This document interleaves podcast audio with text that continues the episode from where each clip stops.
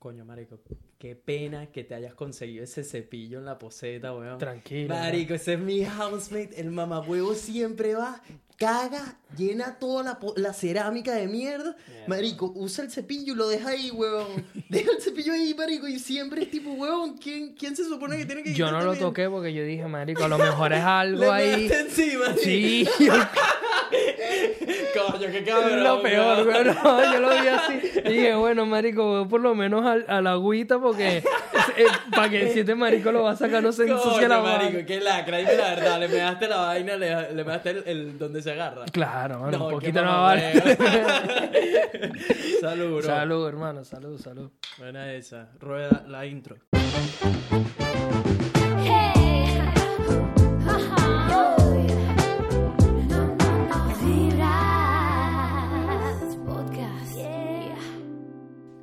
¿Qué dice la gente? Buena vibra. Bienvenidos a otro episodio de Vibras Podcast, donde hablamos de puras vainas positivas. Casi cago la jaula ahorita. Un pelito de cerveza en la mesa, pero vamos a lo que es. Si son nuevos en el programa, mi nombre es Nelson, soy un latino específicamente venezolano que vive en Brisbane, Australia. Un odontólogo que eventualmente decidió perseguir su sueño de crear contenido. Vibras es una plataforma donde tenemos el objetivo de inspirarte, hacerte reír, joder, vacilar, aprender, crecer todos juntos como familia. Así que de una vez te voy a pedir que si todavía no eres parte de Vibras Podcast, ¿Qué esperas? Golpea ese botón rojo, únete, suscríbete. Estamos adicionalmente en todas las plataformas de audio donde pueden escuchar el After Party únicamente. Spotify, Apple Podcast y mucho más. Pero bueno, basta de manguangua y vamos a lo bueno. Nuestro invitado especial de hoy viene directamente desde Maracay, Venezuela. Tiene 27 años y estudió ingeniería en sistemas. Llegó a Australia hace 3 años y actualmente trabaja de courier.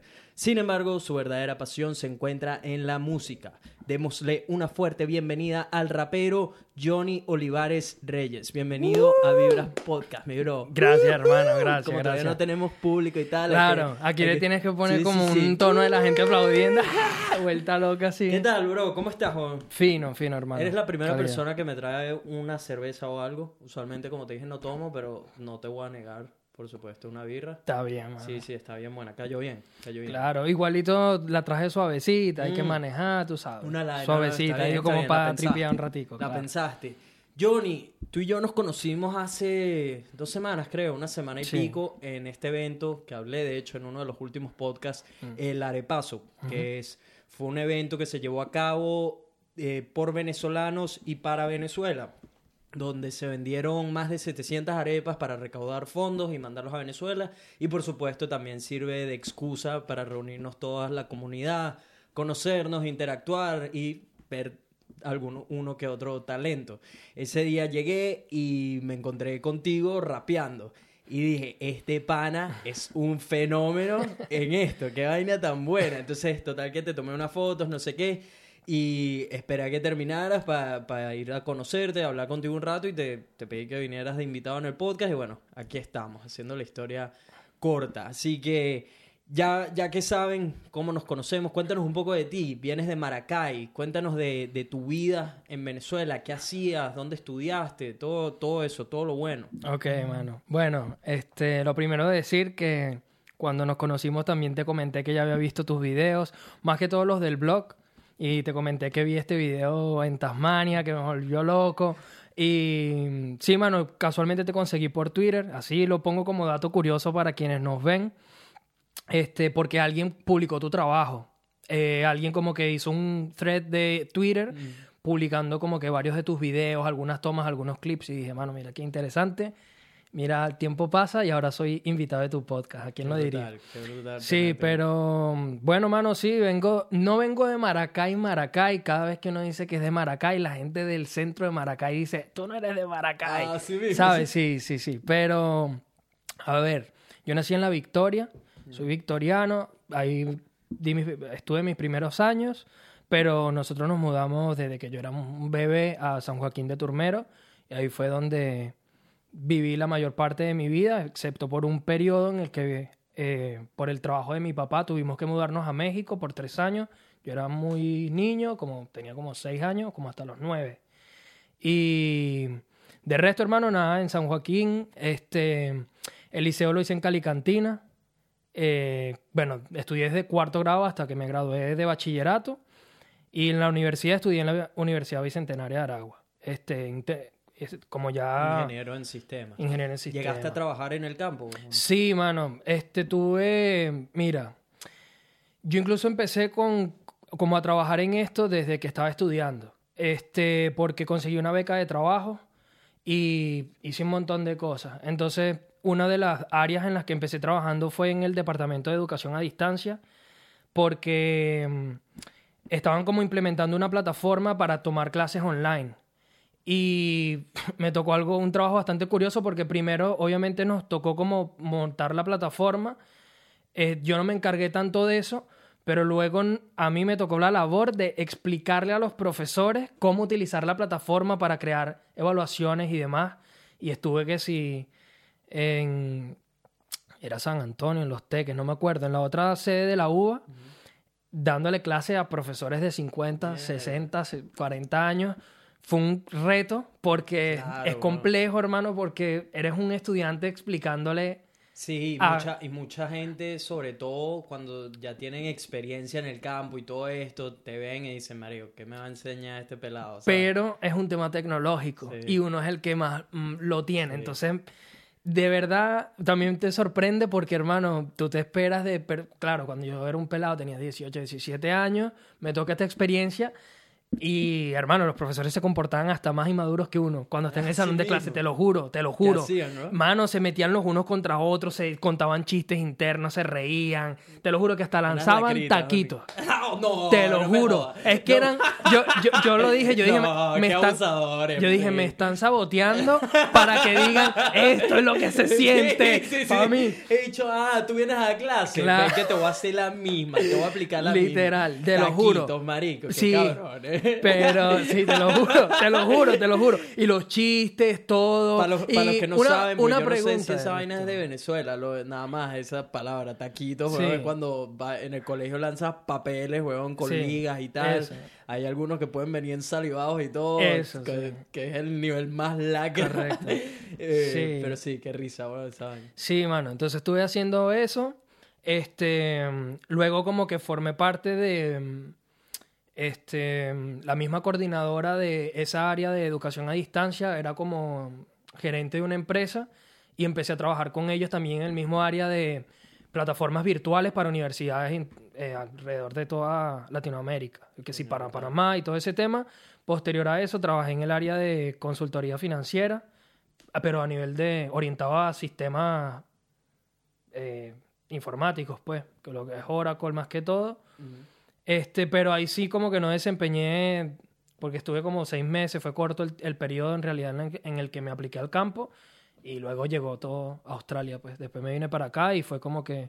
¿Qué, desde qué te entonces no, que- forzó no. o qué fue lo que te llevó a tomar la decisión? Pues, por supuesto, irse de Venezuela al otro lado del mundo, hay que tener un par de bolas. Sí. Eh, ¿qué- ¿Por qué Australia? ¿Por qué Brisbane? A ver, hermano, mira. Este, yo ya tenía muy claro que quería estudiar inglés en un país angloparlante desde que estaba estudiando. Yo ya lo tenía como que una meta, ¿me entiendes? Yo sabía que tan pronto como me graduara, esa, ese era el siguiente paso. Yo tengo que salir a estudiar inglés. Este, Estados Unidos por el tema de que si tienes que tramitar una visa, de que si eres estudiante no puedes trabajar. Yo tampoco contaba con demasiado presupuesto. Entonces dije, mira, tiene que ser un destino económico o medianamente económico, o al menos un destino donde yo con una visa pueda optar a por lo menos trabajar para mantenerme. Porque quería como hacer las cosas bien, ¿sabes? Entonces las opciones de ese momento eran Irlanda y que muchas, muchos venezolanos se estaban yendo a Irlanda por aquellos tiempos. Yo tenía amigos que se graduaron conmigo que se fueron para allá y les estaba yendo incluso bien dentro del campo de la ingeniería, en sistema, todo el tema. Entonces era una opción y bueno, entre una cosa y otra, uno- unos primos de... Perdón. Tranquilo. Eh, unos primos de mi novia se vinieron acá a vivir a Sydney y ya veníamos escuchando de muchos venezolanos viniendo a Australia, todo el tema. Hermano, hicimos los números, vimos que a través de una visa estudiante te podías venir acá y trabajar part-time. Este, y, em- y ya fue como que entre todas las opciones que revisamos, yo dije, mira, me gusta Australia. eh, empezamos a ver las ciudades y Brisbane me gustó. O sea, nos gustó, nos pareció acogedora. No queríamos, yo a Sydney no, no, la- no quería ir porque detesto las ciudades como que Con demasiado movimiento. eso no me gusta, hermano. Yo a mí me gusta como un poco más la tranquilidad. Mm, mm. Eso, eso es algo que me define. Bueno, y más viniendo de, de Maracay esto. Por eso, que yo creo que es algo que precisamente es eso. A lo mejor el que viene de Caracas está adaptado a otro ritmo. Yo es que, está bien, viví en México un tiempo, lo que sea, pero como que me gusta esa tranquilidad de ciudad pequeña. Que la gente dice, ah, eso es Monte Culebra, pueblo. Vale, déjeme mi Monte Culebra y mi pueblo. Yo me quedo aquí ahí, tranquilito. déjame ahí, vale. Sí, sí. Pero a mí me gusta así, como ciudades pequeñas. Aparte, sabía ya que, que era como la ciudad de los estudiantes internacionales o como Sí, mucha gente le llama. Mucha gente joven, sí. Y yo dije, nada, mano, esa es la ciudad. Obviamente lo, la decisión la tomamos entre mi novia y yo. No fue una cuestión ah, que yo digo para allá y ya. Sí. Pero lo pensamos, lo meditamos, hicimos los números, agarramos la plata y nos vinimos, Esta hermano. Veníamos por un año, bueno, ya estamos aquí para tres. Empezaste estudiando inglés. Y... Sí, por un año. Y luego hice eh, gestión de proyectos, empecé con una serie de diplomas. Ahorita estoy haciendo un diploma avanzado en gestión de proyectos. Pero es bueno, me gusta por lo que estoy aprendiendo de...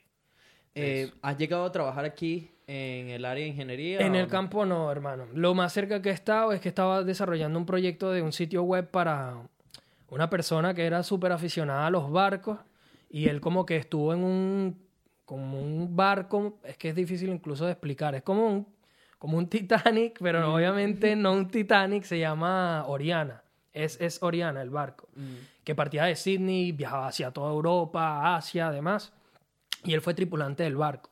Entonces él quería hacer como una especie de blog donde el, el sitio web de hecho se llama Memories of the SS Oriana, como las memorias del Oriana, en el que él hace sus relatos y monta fotos de aquellos tiempos. Y está súper cool porque son fotos antiguas, entonces con cámaras viejas, entonces tú ves la vestimenta, el- la calidad de la foto, todo. Tiene un- una autenticidad antigua que da, da mucho gusto y empezamos con ese proyecto, pero lo paramos a la mitad por falta de presupuesto.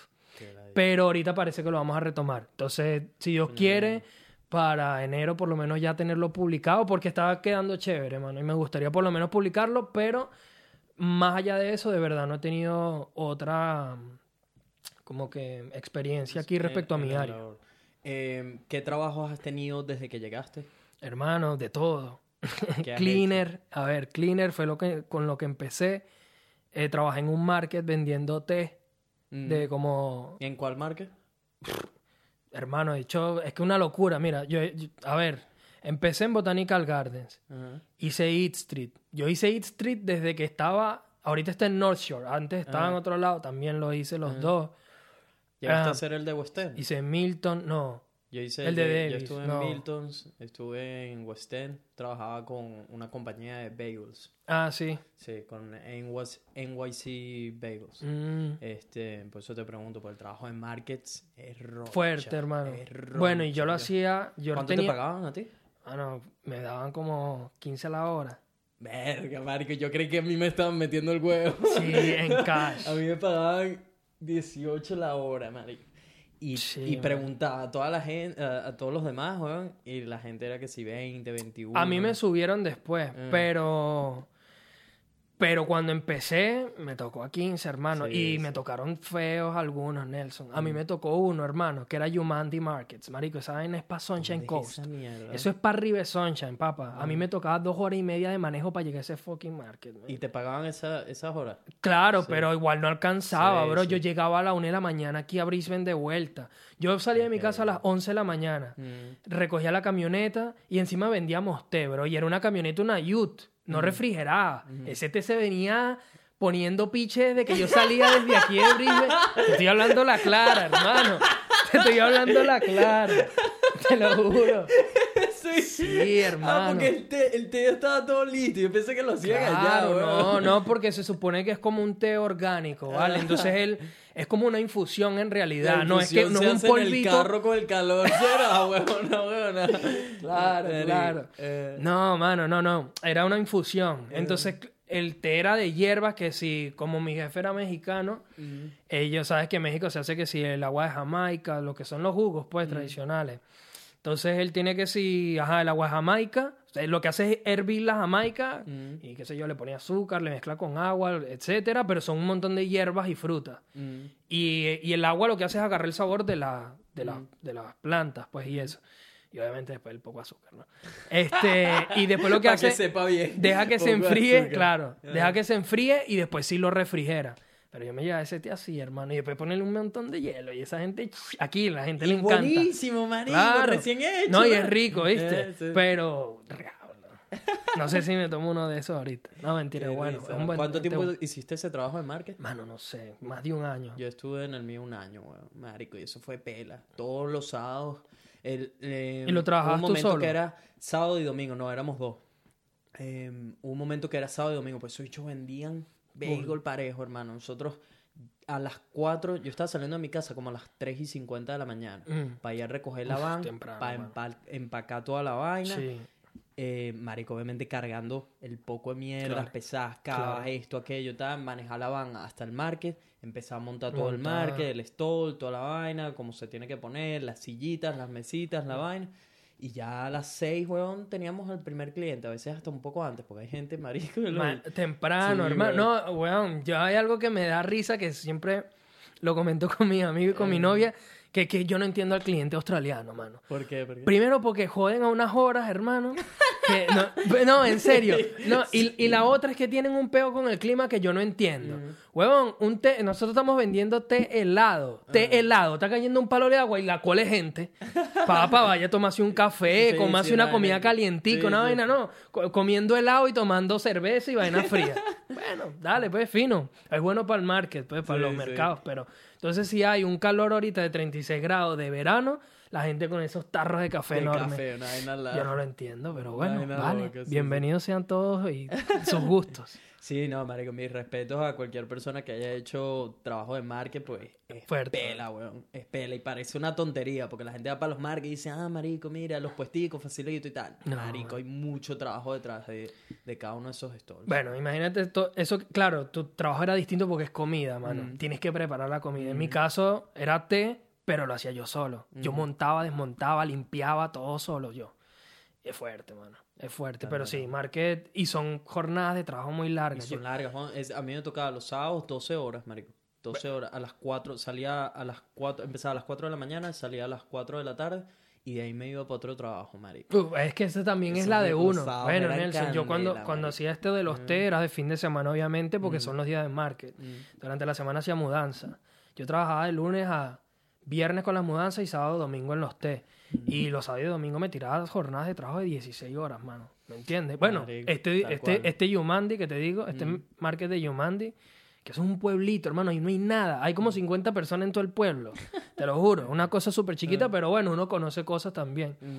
Este, mano, salía de mi casa a las 11 de la mañana y llegaba a mi casa a la 1 a la 1 de la mañana, o sea, Sí, sí. una locura. Manejando más de dos Una horas y media, duro. Pero es impresionante cuando uno está recién llegado, la capacidad de lo que uno puede hacer y ni se entera que, que tienes esos límites, ¿me explico? Sí, Marico, tal cual. Muchos de los venezolanos con los que uno habla es tipo, Marico, también se lanzaban sus 60, 70 horas semanales. sí. Eh, y uno lo ve ahorita, marico, yo lo veo ahorita y digo, marico, qué bicho tan loco. Porque son... eh, sigo haciendo lo mismo, porque ahorita trabajo de lunes a domingo, solo que en esto de los videos, ¿me Claro. explico? claro. Pero, marico, la vaina es hospitality. Es heavy físicamente, marico. Es Sí, una sí. pela, pues estás parado todo el tiempo, weón. Sí, sí. Y yo aparte en- entrenaba. Entonces llegaba a mi casa, mamá huevo, que no sentía, no sentía las piernas, Me nada, imagino. bicho, llegaba liquidado, weón. Pero ahorita, sabes, viéndolo así en, retro- en retrospectiva, es tipo, mierda, weón, ¿en qué momento uno se plantea trabajar 70 horas? de- Sí. Pero, la- bueno, la necesidad. Y va pasando, mano, porque uno tampoco se, uno no se detiene a pensarlo, ¿me entiendes? Es como que lo necesitas en el, es una circunstancia. Es como que lo necesito, lo hago. Y es lo que tú dices, no te lo planteas. Yo igual, yo no hago ejercicio, pero juego fútbol. Y yo llegaba reventado. ¿Quieres jugar fútbol? Plomo. Es que estoy reventado, estamos aquí ya en el campo, te quedas cinco minutos en la casa, ya voy. ¿Me Saliendo. Sí, sí, porque uno tampoco quiere como perderse la vida. Claro, weón. No, te- todo es trabajar, que- ok, uno hace lo que es necesario, pero luego también voy a salir, a una vueltica con mi novia, voy a ir a jugar fútbol con mis amigos, pues me tomo una cervecita, paseo por ahí, pues me voy para la playa. Igual uno también tiene que encontrar el tiempo para esas cosas. Ahí es donde uno se da cuenta, marico, que una de las motivaciones más grandes que puede tener un ser humano es la necesidad. Sí, Cuando bro. tú conviertes algo en necesidad, marico, vas a hacer lo que sea necesario, Mm.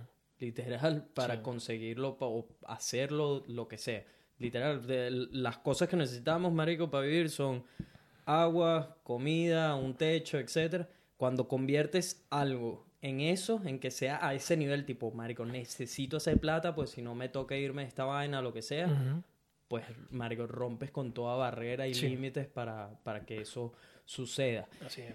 Haces música. Sí, Haces música desde los nueve años. ¿Cómo, ¿Cómo empezó eso? ¿Quién te metió en el mundo de la música? esa es una buena pregunta. A ver, hermano, mira, cuando, de hecho, cuando conversamos un poco sobre esto, como en la previa, me costó responderte esa pregunta porque yo siento que la música siempre ha estado presente en mi vida, pero creo que hay un punto en el que tú dices, ok, ¿será que tengo talento?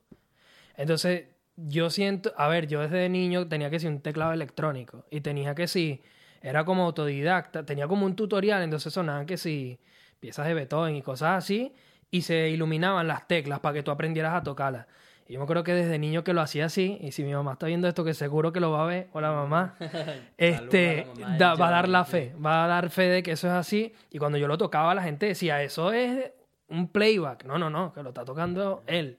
Entonces como que yo siento que siempre he estado como que cercano a la música. ¿Por qué te dije a los nueve años? Porque ahí es cuando yo le digo a mi mamá como que, mira, yo quiero aprender a tocar una guitarra. Porque me ya tenía como que la inquietud, ¿sabes? Y mi mamá y mi papá, eh, como que son medio controladores también un pelo. No, que un cuatro mejor primero porque la guitarra... Chico, que yo no quiero tocar cuatro. Tráeme una guitarra eléctrica así para rayarme las uñas, ¿me entiendes? Pero... Un sí, cuatro. pero, pero empecé tocando cuatro. Y pues me metieron ahí como en un coro, una cosa así. Yo tocaba cuatro y tal, pero y me gustó y aprendí a tocar. Y en aquel entonces me salían las partituras y tal. Ahorita extraño, porque tengo tanto tiempo que no lo practico que se me olvidó por completo. Pero yo vi un 4 y digo, coño, ahorita me, me da da. Claro, lo que pasó también, mano, es que en aquel entonces es como que, ok, estás en un coro y te enseñan unas partituras y tienes que aprendértelo. Mm. ¿Entiendes? Como que sabía tocar que sí, moliendo a café, puras temas como que tradicionales venezolanos. Este.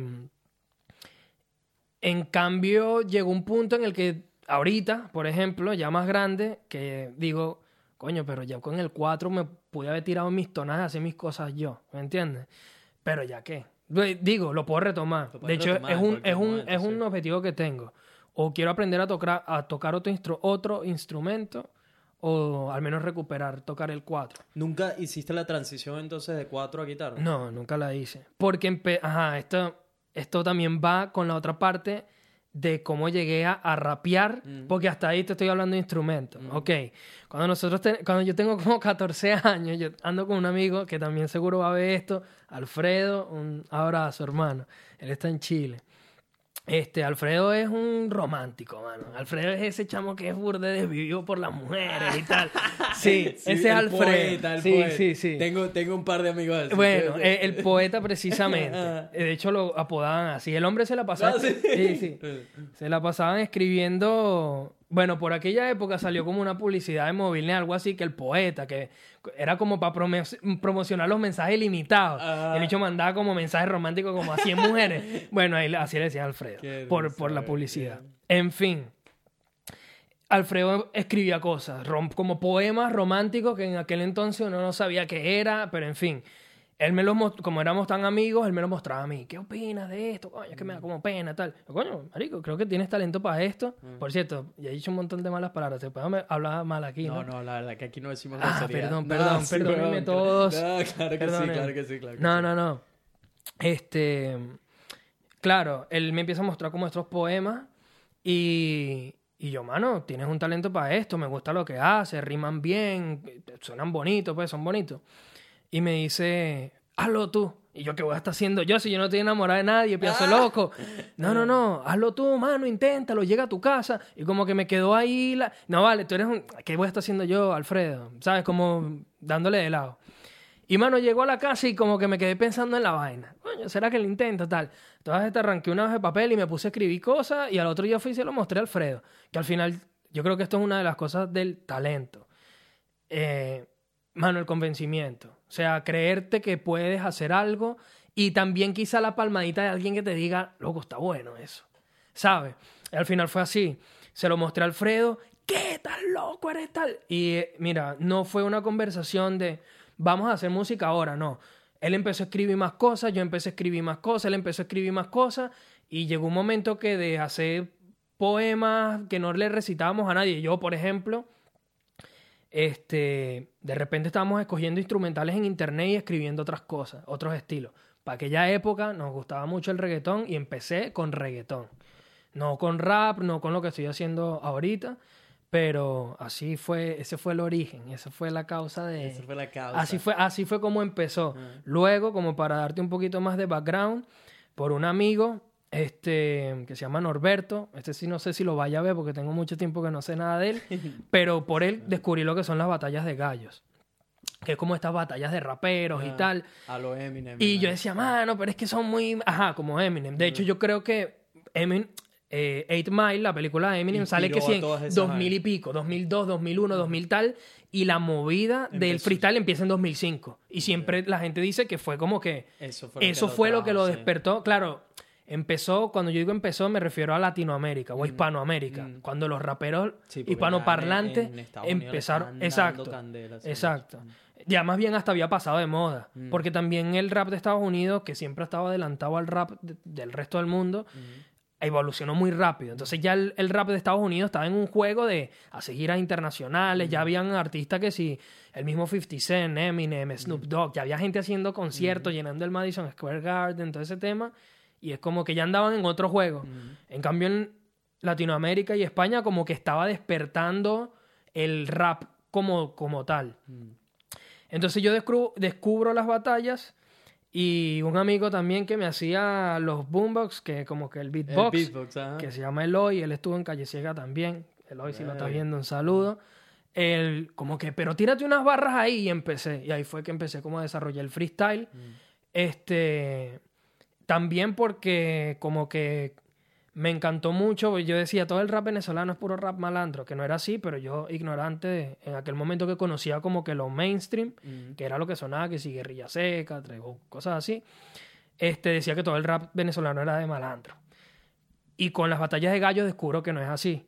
Y eh, descubro Enciclopedia, que precisamente es alguien... se un fenómeno, Bueno, sí. mano, yo me enamoré de las batallas de gallos porque escuché Enciclopedia decirle Ardilla, este, eh, tus pistolas convierto en lápices. Y yo dije, wow, Mierda. este tipo tiene algo. sí, sí. Y ahí empecé a seguir Enciclopedia, descubrí a Bian- Biancuche, descubrí el mundo del freestyle, empecé a hacer freestyle, más de tripeo, no fui como tan batallante como tal. Traté alguna vez de inscribirme a la competición de Red Bull. Me dijeron, usted es menor de edad, no puede participar. Y se, como que se me pasó la onda. Pero así empezó, mano. Así empezó como el juego con la música. O sea, que nunca llegaste a competir como tal. de freestyle no. Ok. Hice freestyle con amigos. Con que panas hay una batalla que si en YouTube por ahí súper vieja que no sé ni cómo se llama. Ah, sí, yo man. batallando con un chamo de que, liceo que le, lo arrastré así, lo coleteé. pero bueno, Pasaste con esto, güey. pero era un chamo, mano. De hecho era como dos años menor que yo y normal, pues. Buleando chamizo. Sí, no, pero él fue el que se picó conmigo, me lo trajeron. Y que no, mira, que él quiere rapear contigo. Tírate unas barras. Y yo, pero si no, yo no sé ni quién es este. No, dale, pero que empieza tú. Bueno, dale, yo empiezo. Bum, y ahí agarré y todo el mundo y ¡ah! Mierda. Marico, qué nivel. Eso tiene que ser, Marico, uno de tus mejores momentos en el colegio cuando estás rapeando y todos Sí. tus panas y que no, Sí, sí.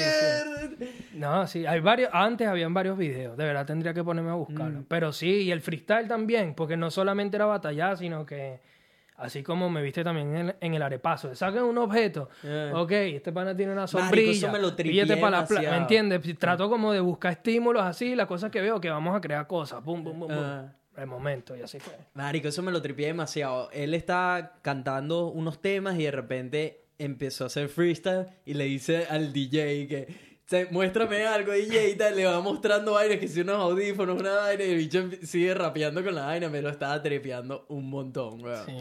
Este, total que empiezas desde bastante chamito, le empiezas a dar.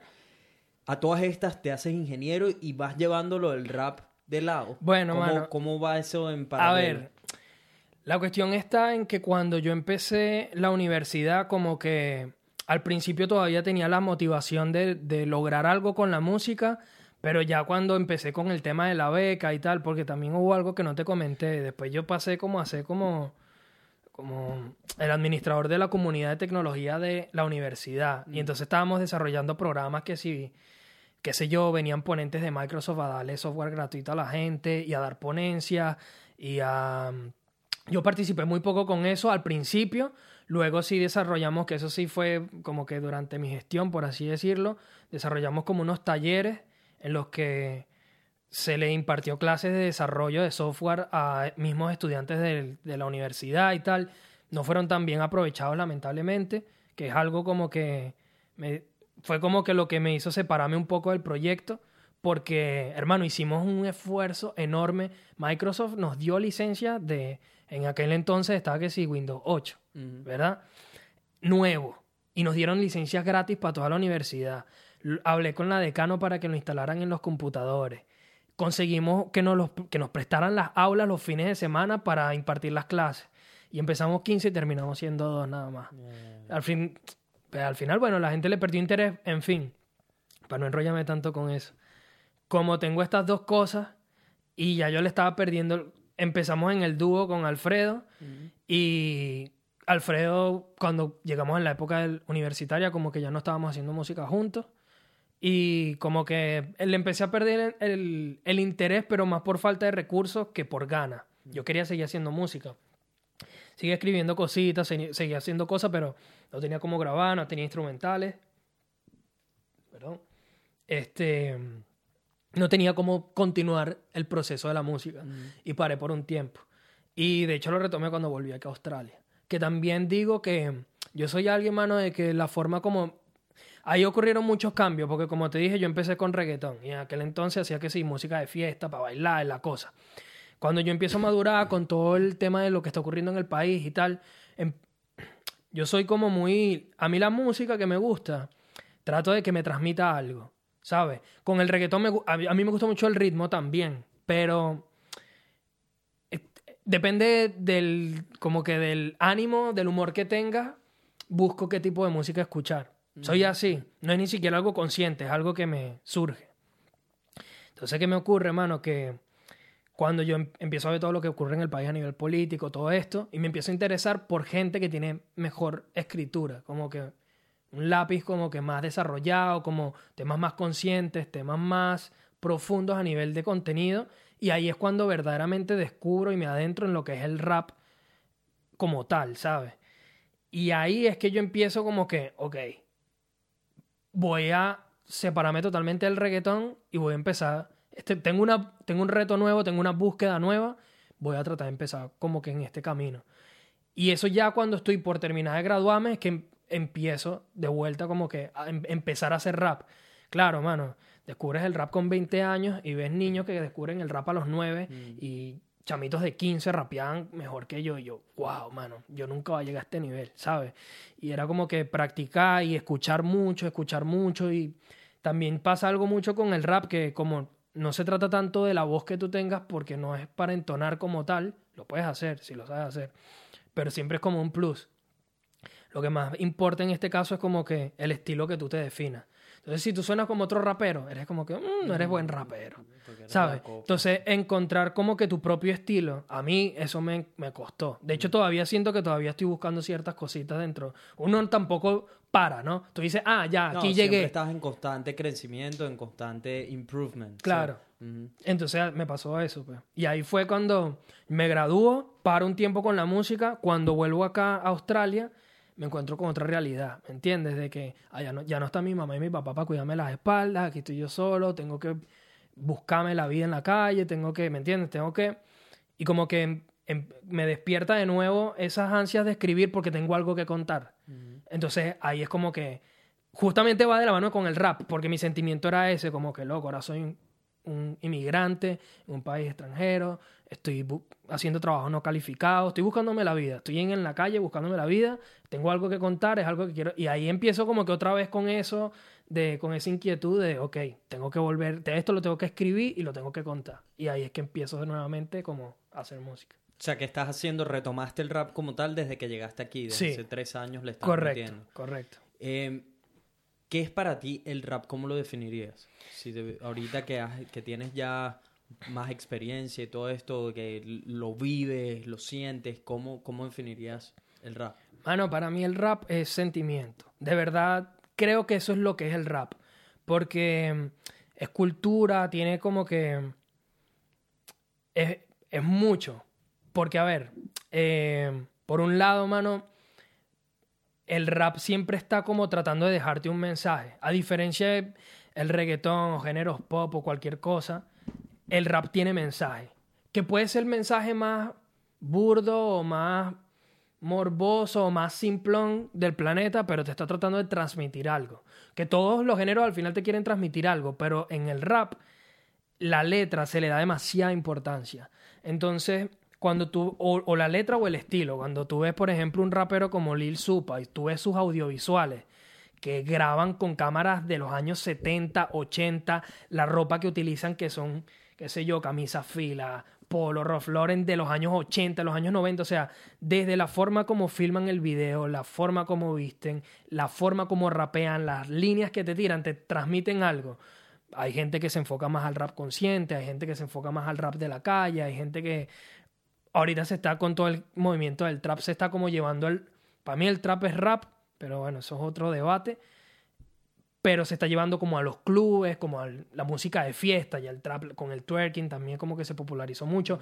Ah, Entonces para mí el rap es eso, es como transmitir algo. Es un movimiento cultural en el que de las calles, porque es urbano, es totalmente urbano, tiene si el rap no tiene calle no es rap. Tú puedes rapear lo mejor que tú quieras, pero si no tiene rap, si no se siente que tiene algo, perdón, si no tiene calle, si no tiene un poquito de, de malicia, de astucia callejera, no es rap. Aunque tú rapes todo, de me haces doble tempo, calambures métricas, eres el mejor, tienes el mejor estilo, el mejor flow, viste lo que tú quieras, los videos brutales. Si no tiene calle, no es rap.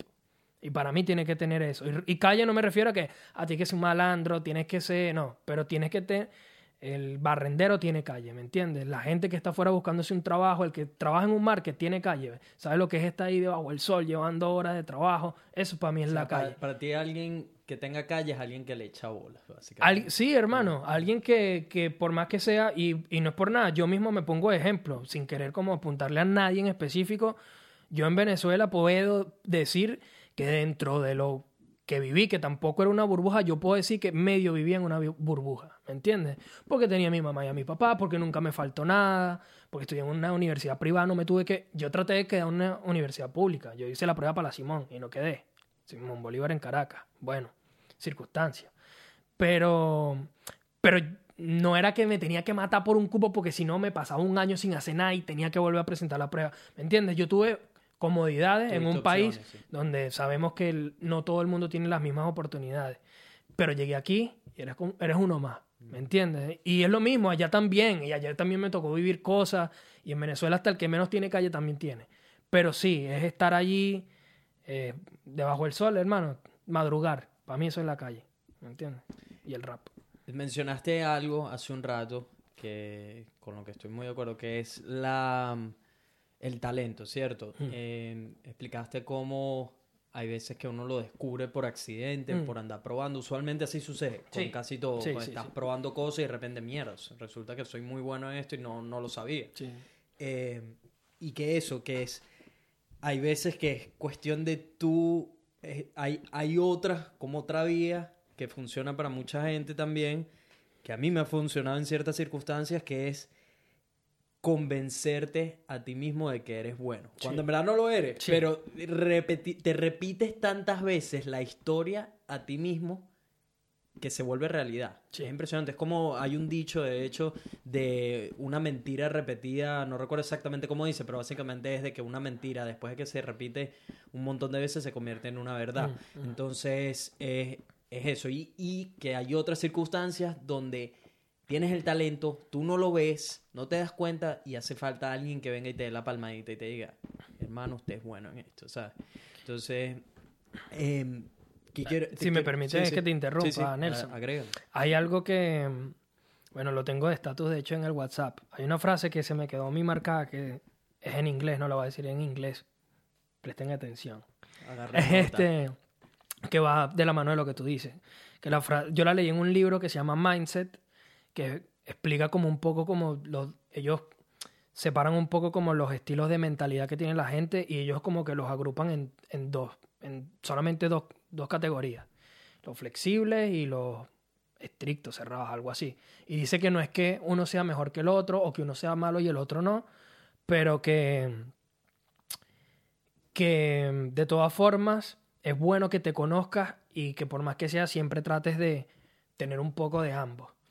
Y en el mindset flexible tiene esta frase que es como que becoming is better than being, que es como convertirse mejor que ser. Y, y va un poco de eso que tú dices, que a lo mejor tú no eres tan, tú no naciste, porque también se dice esto, ¿no? Con talento se nace. Quizás no, quizás tienes, requiere mucho tiempo de práctica hasta que aprendes. Si tú y yo nos ponemos a tocar el día de hoy la mandolina, a lo mejor vamos a sonar bien feo, pero si le echamos pichón un año, a lo mejor y la tocamos brutal, ¿me entiendes? Y se trata de eso, como, me gusta esa frase porque se trata de eso, como la responsabilidad es tuya, depende de ti. Convertirse es mejor que ser, no es como que, ah, no, es que yo para esto no soy bueno. No, no, no, es que si te lo propones, si practicas, si te esfuerzas, si te lo crees tú mismo, si te convences a ti mismo de, yo soy bueno para esto, yo soy bueno para esto, yo soy bueno para esto, va a llegar el momento en que vas a ser bueno para esto. Y hermano, algo también que siempre digo yo, si tú no confías en ti mismo, ¿cómo vas a lograr que la otra gente confíe en ti? Entonces, si tú no, no, es que yo no soy tan bueno, no eres tan bueno, porque no le vas a transmitir eso a la gente. Si tú dices, yo soy bueno para esto, yo voy a, yo tengo en mí el poder de hacer creer que, que yo soy bueno para esto, porque yo soy bueno para esto. Si no te lo crees tú, mano, no te lo va a creer nadie. Eso lo pienso yo. Así es, claro. Y de hecho me respondiste a la pregunta que era la que te iba a hacer, de qué pensabas de si así no nazcas con el talento, puedes desarrollarlo. Porque yo soy firme creyente exactamente de eso, de que si bien uno no nace con algunos talentos, pero tienes mucho interés y desarrollas una pasión Mm. por algo en específico y estás dispuesto a hacer los sacrificios y el trabajo duro necesario para agarrar ese talento y que- e- e- ese no talento y convertirlo en un talento, creo que es posible. Yo soy de los que piensan que no hay límites, que los límites te los pones tú mismo, De acuerdo. a menos de que estemos hablando de alguna limitación, ya sea, por ejemplo, si quieres ser cantante y tienes un problema en las cuerdas vocales.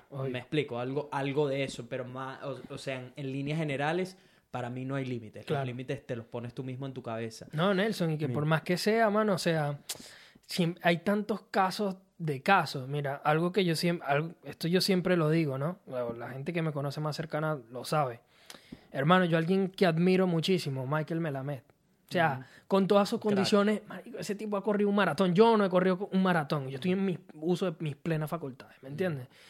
Y a veces te enseña eso, que incluso que hasta que tú digas, no, es que no se puede, es que no, no hay, no hay posibilidad, no, papi, es que sí, te lo, es que sí se puede. Lo que tú dices, el límite eres tú. El límite eres tú. Cuando tú quitas esa barrera y dices que puedo, puede, punto. Ahora bien, a lo mejor alguien por talento o porque tiene más afinidad hacia algo, o porque tiene más experiencia con algo, lo logra mejor que lo hace mejor que tú, lo hace más rápido que tú, llega más pronto que tú, lo que sea. Pero eso no quiere decir que lo tuyo tenga menos mérito que lo otro. Si tú te lo propones y lo logras, para mí, brutal. Y, y para mí el talento en ese aspecto, hay gente que la puede poner a cantar con todas las clases de canto y lo que tú quieras y nunca va a sonar bien. Pues bueno, sobre todo si nos dedicamos al tema de la música, si no tienes oído, difícil.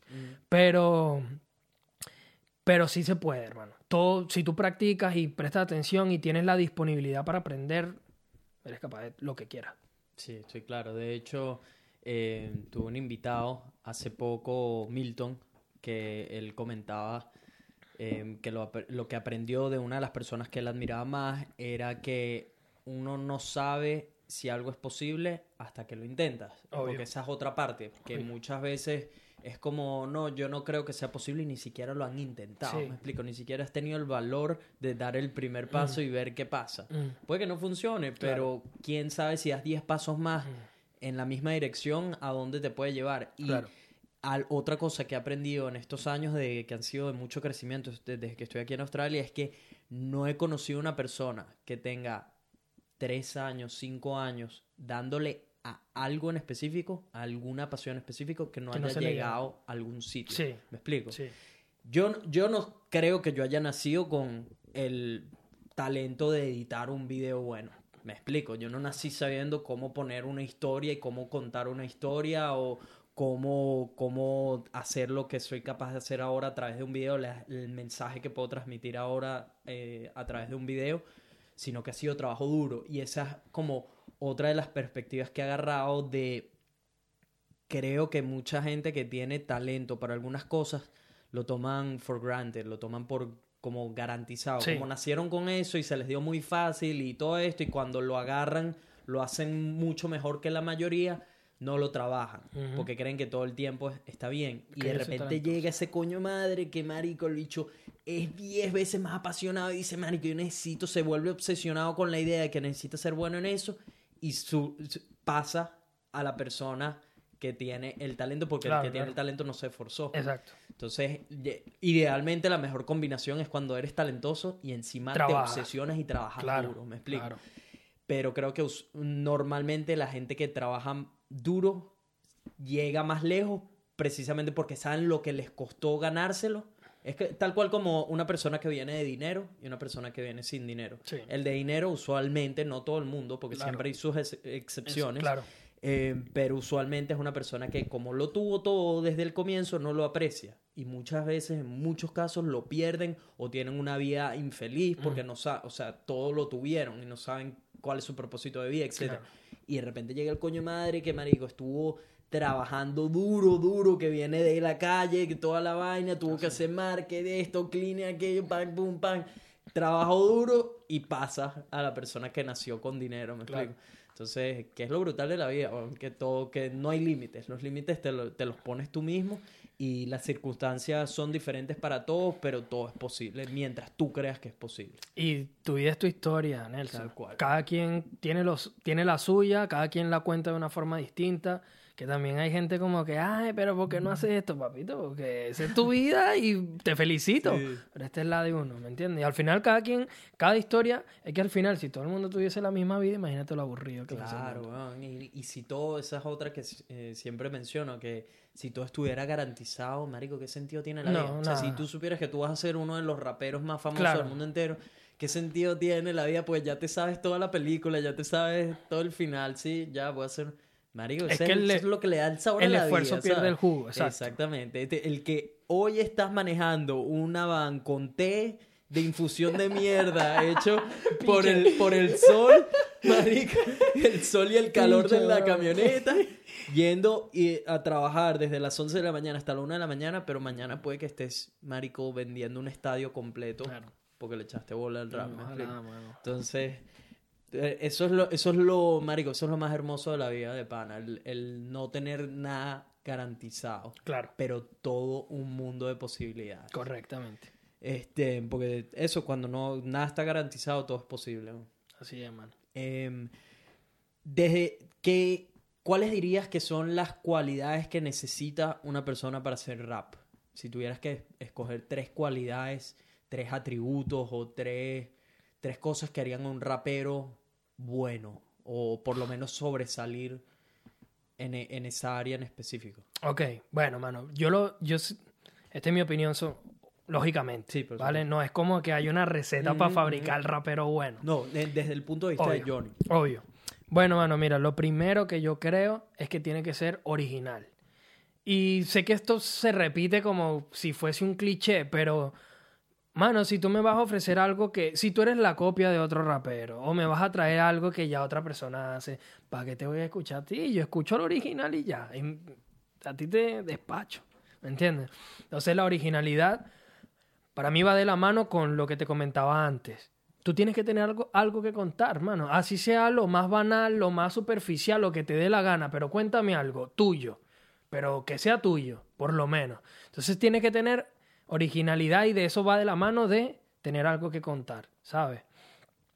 Luego, a ver, mano, tienes que tener oído, porque tienes que saber cómo entrarle bien a una caja, aunque te digo, hay raperos que por ahí no son los mejores como que entrando en, en los tempos y son unas bestias también, porque para mí va de la mano de la originalidad. Tienes tu toque, tu estilo único, pero para mí tienes que tener oído. Y la otra, lo que te dije, tienes que tener astucia callejera. Porque tienes que, sí, porque puedes rapear lo que tú quieras, pero... Mira, hay un rapero muy reconocido que se llama Redimido, que él es cristiano, un rapero cristiano. Pero a pesar de ser un rapero cristiano, no es un... en el rap existe esto, existió hace mucho tiempo lo que se llamaba rapero de libro, que era gente que rimaba muy bien y que tenía muchas buenas palabras, pero el rap sonaba como, como de libro, como falso. Y el rap si no tiene este elemento de la calle, como que no se siente real, ¿sí? Obviamente esto depende de la opinión de mucha gente, porque habrá alguien que diga, esto suena a libro, esto no, al fin, ¿no? Pero, pero para mí tiene que tener eso. Y Redimido es un rapero que es cristiano, que tú dices, ah, esto no va a sonar calle, no, suena calle, porque es un hombre que antes tuvo sus experiencias y pasó por un montón de cosas, claro. Y él dice, mira, yo trato de hacer, esto es lo que te ocurre en la calle, y por eso yo tomé el camino de Dios. Yo no es que sea cristiano ni mucho menos, pero lo nombro a él porque pese a ser un rapero cristiano, creo que su rap tiene un contenido callejero, a pesar de todo. Y tiene que tener eso. No, y repito, eso no tiene que ver ni con hacer cosas malas en la calle, ni con ser delincuente, ni con nada, sino tener como esa astucia de saber lo que vive la gente a tu alrededor, la gente que toma el autobús, la gente que se va en tren, la gente que trabaja 16 horas en una jornada, este, la gente que se baña con agua fría porque no tiene para pagar el calentador, los que viven con el día a día, todo Que eso. Se bañan a todos porque no hay agua suficiente. Correcto, correcto. Los que dejan el cepillo dentro de la poseta. ¿Qué, qué mamá, güey? Ese jato, marico. Ese bicho es una lacra. Me lo hace todo el tiempo, marico. Qué Qué, bicho. arrechera. Marico, que eso es calle, marico. Eso es, eso es una jugada de calle, marico. Te dejo el cepillo de la poseta ahí lleno de mierda, toda vaina, y tú lo vas a agarrar, tú lo vas a sacar. Marico. Los rumes del Nelson. Sí, sí, ¿Qué no, vamos a hacer? lacra, marico, es un señor. He dicho, he dicho, es muy buena gente, Sí. pero marico, tiene unas vainas así que, que dices, marico, esto, esto no lo hacen, huevón, ni en, ni en el barrio más barrio de Venezuela, qué lacra, huevón.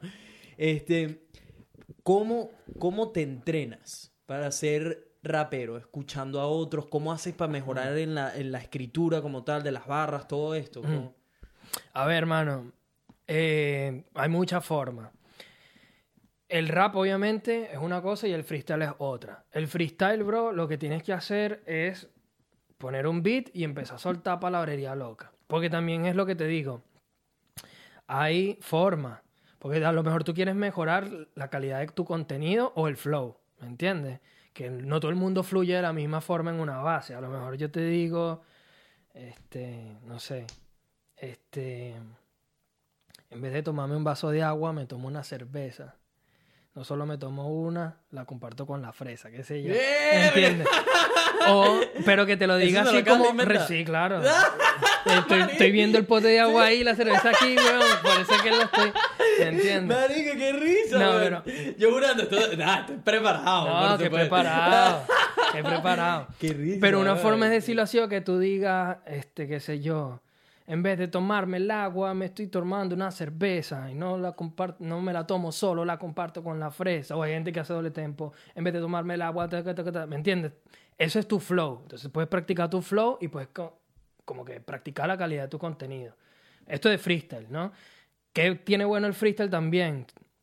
Ahí se hace, tú te metes en YouTube y pones instrumentales con temática y te ponen, qué sé yo, cambio climático y te ponen un una pista. Entonces tú tienes que buscar dentro de tu cabeza y esos estímulos hacen que ya tú te desarrolles un poco, ¿me entiendes? Como que, ok, puedo decir, qué sé yo, algo sobre el reciclaje del plástico o la contaminación a nivel de, qué sé yo, el dióxido de carbono de los autos, todo ese tema, ¿me entiendes? Sí, Como un montón las de temáticas. raperos de parada que hablen del Claro. clima, porque me- Bueno, hay gente que, bueno, hay temas de temas, en fin.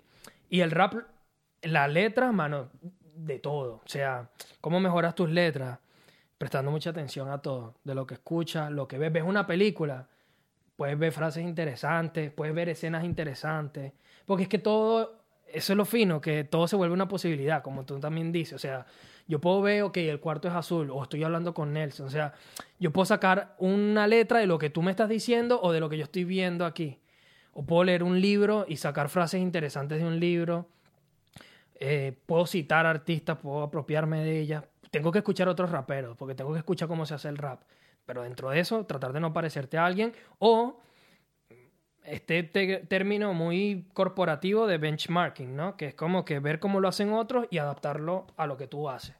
Que no es copiarte, porque también de algún lado te tienes que inspirar. Sí. De algún lado tienes que sacar inspiración de, loco, yo quiero ser como este. Ese- eso para mí, ese tema de la copia y todo eso, eh, para mí en algún momento, en especial en el mundo de los videos ahorita y YouTube y todo esto, donde uno por supuesto no quiere copiar el estilo de nadie y todo esto, eh, siempre fue como, marico, no quiero copiar a este bicho, qué sé yo, uno, porque a veces uno se inspira burda con alguien y dice, marico, yo creo que puedo hacer algo Claro. así. Mm.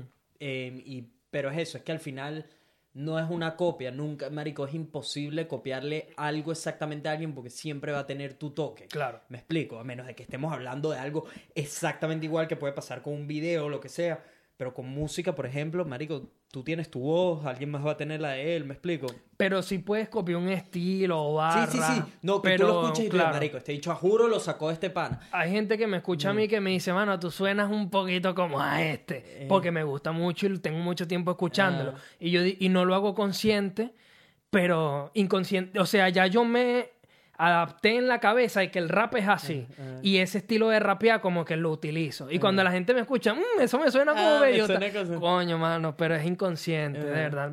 Pero es eso. Pero yo tengo mi estilo dentro de eso. Y nunca pretendo como que copiar a alguien, ¿me entiendes? La, la conclusión que yo llegué es que, marico, uno tiene que sin duda ver quiénes son las personas que tú admiras más, las que te inspiran, las que te hacen trabajar duro, que tú cuando ves su trabajo dices, marico, quiero ir ya, ya sea a escribir ya o a practicar. Sí. Yo hay veces, marico, tengo ciertas personas que sigo que hacen videos que cuando veo un video de ellos, marico, me quiero poner a trabajar ya porque digo, marico, necesito Sí. ya, chale bola para ser mejor que este Claro, bicho o lo claro. que sea.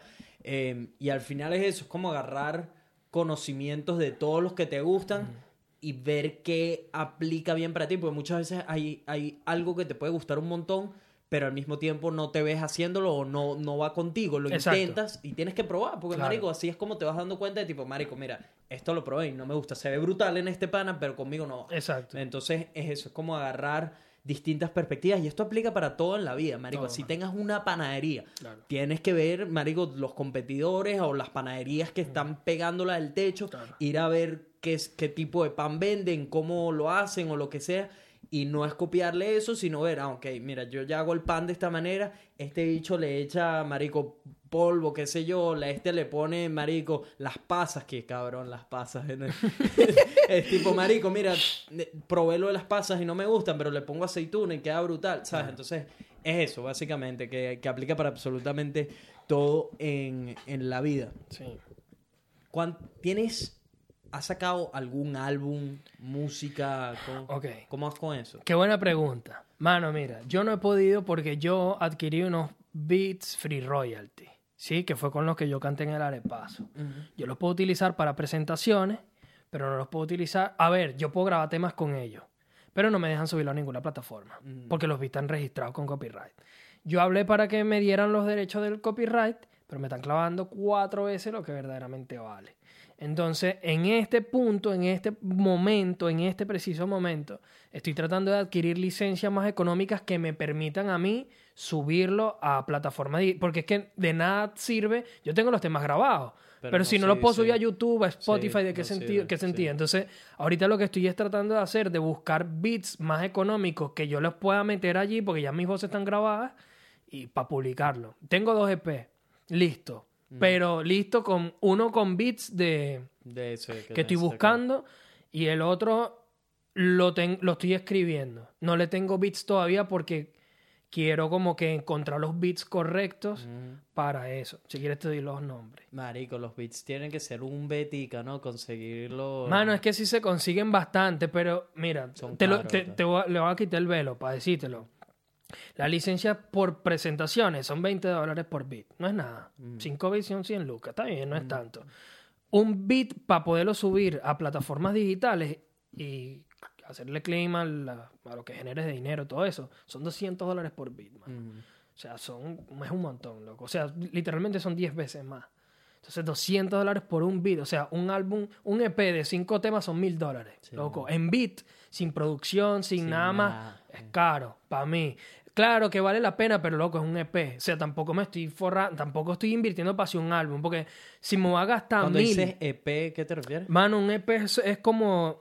eh, EP significa Extended Playlist, que es como, en vez de un álbum, es como 4, 5, 6 temas.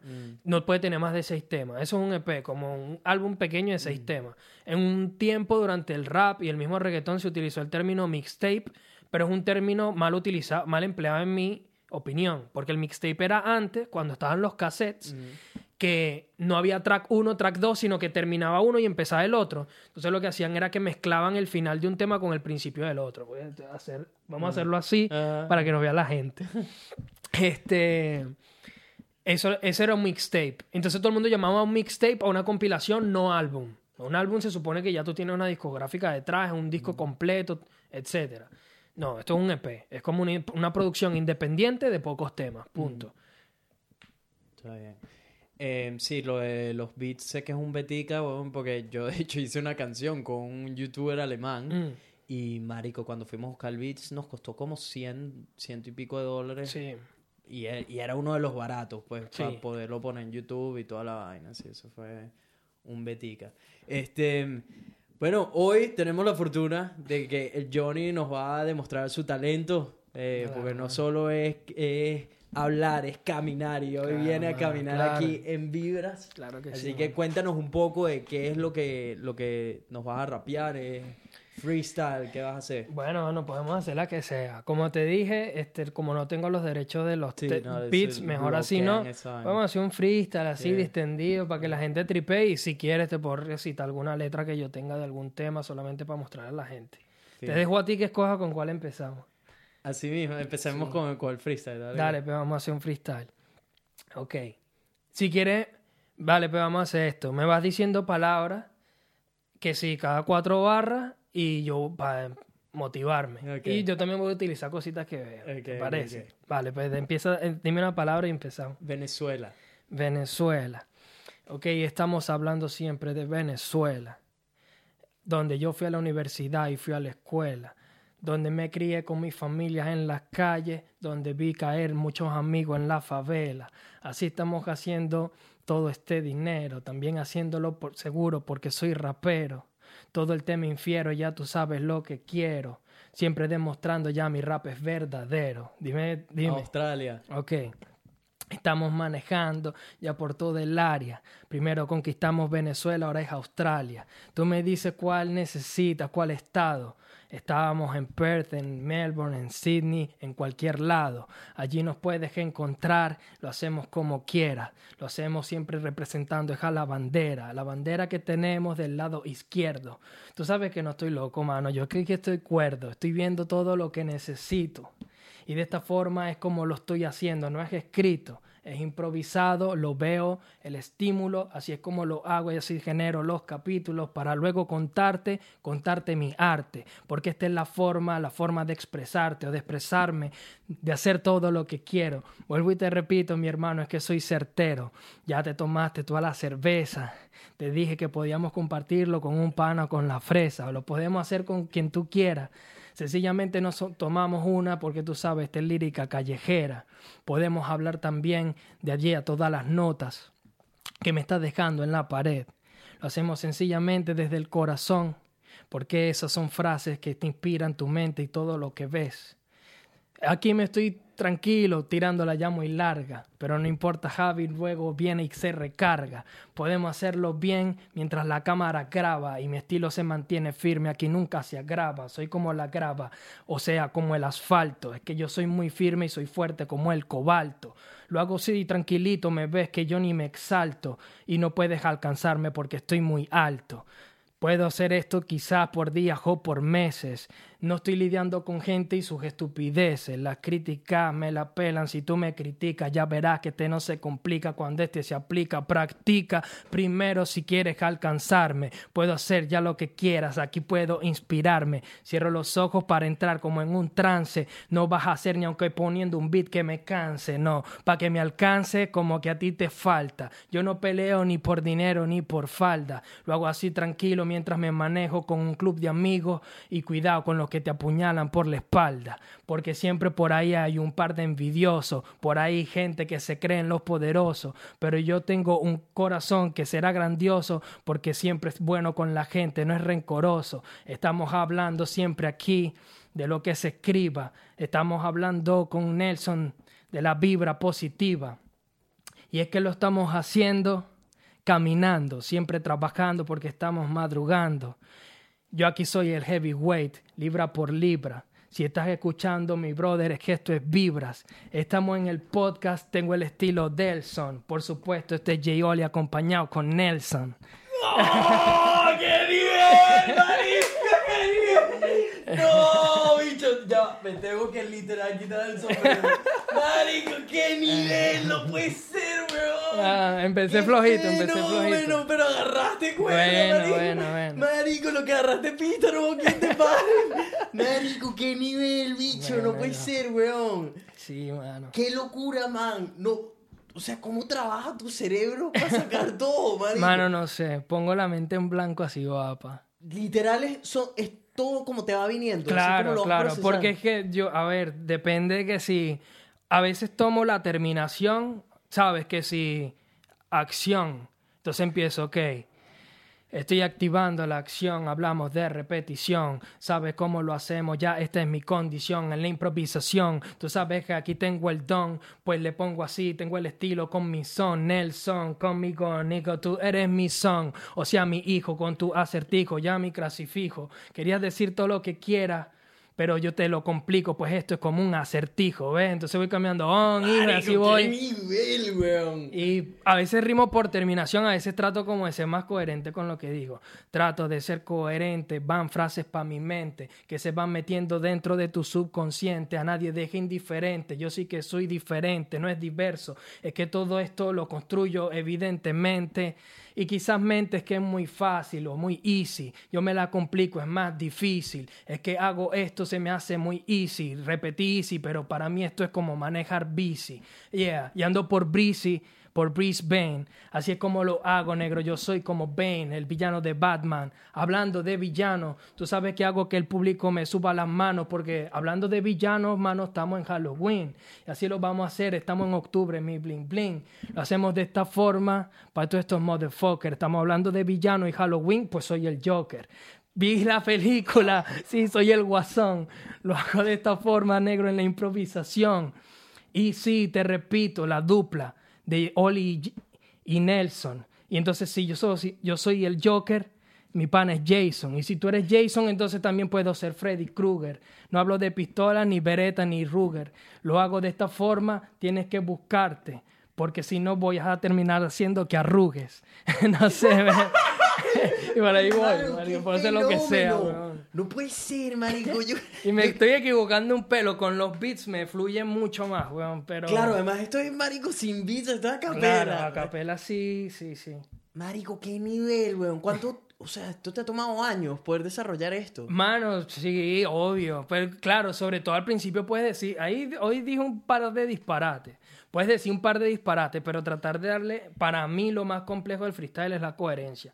Hay gente que le gusta más el freestyle de punchline, como que, qué sé yo, este, eres feo, ese es mi punchline, que eres feo. Entonces yo digo, no sé, soy como Mayweather, me monto en el ring de boxeo.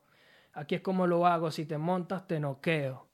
Tú quieres hacerlo como yo cuando yo fraseo, pero es que yo soy muy lindo y sencillamente tú eres feo. ¿Sabes? Como decir una frase ah, importante que la mortal la dejas de último y la clavas ahí. ah. ¿Me entiendes? Este, claro, esa frase tampoco estuvo tan mortal, pero Sí, tú me entiendes. esta- eres la feo. frase mortal. Eres feo, eres feo. Eres muy, eres muy, muy feo. Claro. Pero siempre puedes hacer como una frase bien compleja para el final y como que sea donde cierre para que la gente Para te que la gente "Uh". Bueno, en estos videos que te digo de YouTube, Ah. hay una. Yo estoy- que te digo que estoy pasando coleto con el chamito Eliseo. bueno, en esto, este, ya tenía mano como que varios rounds, una entrada o este, una entrada este, y ya yo lo estaba pasando por encima. Entonces le digo como que, mano, sencillamente en esto te parto. Y subo la mano así, me doy la vuelta y le digo, tráigame a alguien bueno, ya estoy harto. Y todo el mundo, ¡guau! Y- pero esas frases son como contundentes y ahí se acabó la batalla. Y él dicho, coño, marico, le Coño, mete burda, mano, le mete burda. Claro. Te pasaste, te pasaste. ¿no? Pero de eso se trata, pues no sé, va pasando, loco, va... Yo, yo hago así, hay gente que practica más su freestyle y también ya tienen como que, dependiendo de la temática, tienen un punchline ya listo, ¿sabes? Este, pero yo es que pff, veo cositas y empiezo, pa, pa, pa, la cortina, las luces, la vaina, la tal. Marico, se te da demasiado bien, bicho. No tiene sentido de pana. Te- o sea, te veo mientras lo haces y solo pienso, marico, ese cerebro está como con un mierdero de ratones ahí dando vueltas. taca, taca, taca, tipo, marico, la siguiente palabra. Lanza, La otra, la otra, la Y otra. lo otro, marico, gente así en computadoras. tipo, bicho, lanza. Estamos Mano. listos, estamos listos. Y vainas imprimiéndose así que Sí. te las va leyendo un bichito, un elfo ahí adentro.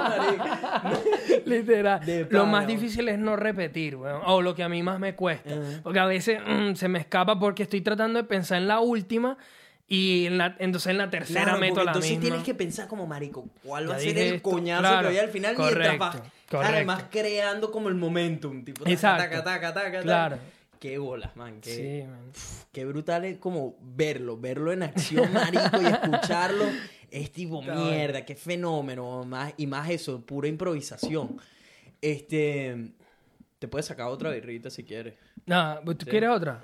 Pero si, si tú si tú vas a tomar, si la vamos a compartir, sí. No sé, ¿nos queda, muy, nos, que- nos queda para tomarnos otra o ya estamos matando? No, no, dale, dale, no importa, si igualito este Pero la saco así o me dejas una Sí, prueba? sí, sí, Bueno, sí. si quieres cuéntame algo tú mientras yo la, la abro. Marico, te, te No, voy contando. Sí, bueno. sí, hágale, hágale, hágale. No te iba a preguntar algo Ah, más bien yo. Cuéntame. lanza. Pero te tírate una preguntita picante, chamo. Claro, para ver, weón, no pregu- para el pregunta, podcast. pregunta lo que quieras. Ajá, va- Aquí no vamos, vamos, a hacer una buena Ajá. y una, Aquí no hay y una no complicadita. bueno, sí. te voy a hacer una primera. ¿Cuál, de todos los invitados con los que has estado aquí, o cuál es, vamos a ponértela así, ¿cuál es la entrevista que tú dices, mano, este, este episodio de Vibras no se lo pueden perder porque de pana me lo tripié burda?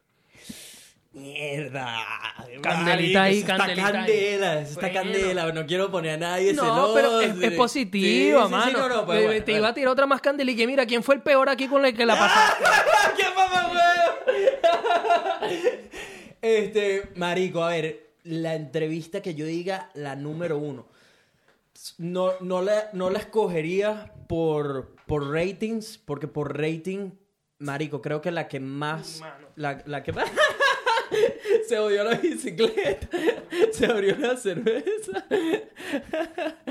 Ay, coño. Tenemos una, una pausa aquí técnica. Esto lo corta. Bueno, después de Te- este tene- blooper. Tenemos un problema técnico con una, con una vida.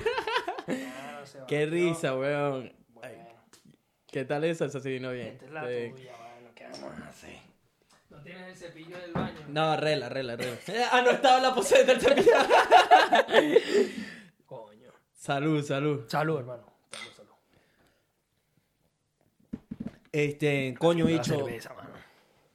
Por ejemplo, por ratings, o sea, la que más ha tenido listening, esa es- fue la de, creo que es el episodio 26, la de La Loca Contraataca, pero porque eso es puro drama que a la gente le encanta, Ok, me explico, ok. marico, ese estuvo candela porque Sí. fue una jeva, Ajá. que es la ex de un pana, que mi pana le echó mierda, marico, y Ah. después la jeva vino a defenderse, entonces, marico, la gente se tripió como demasiado... Tipo el drama de la historia. Uh. Claro, Cre- creo, claro. creo que hasta ahorita esa es como la que tiene más listening, que tiene como 5000, una vaina así.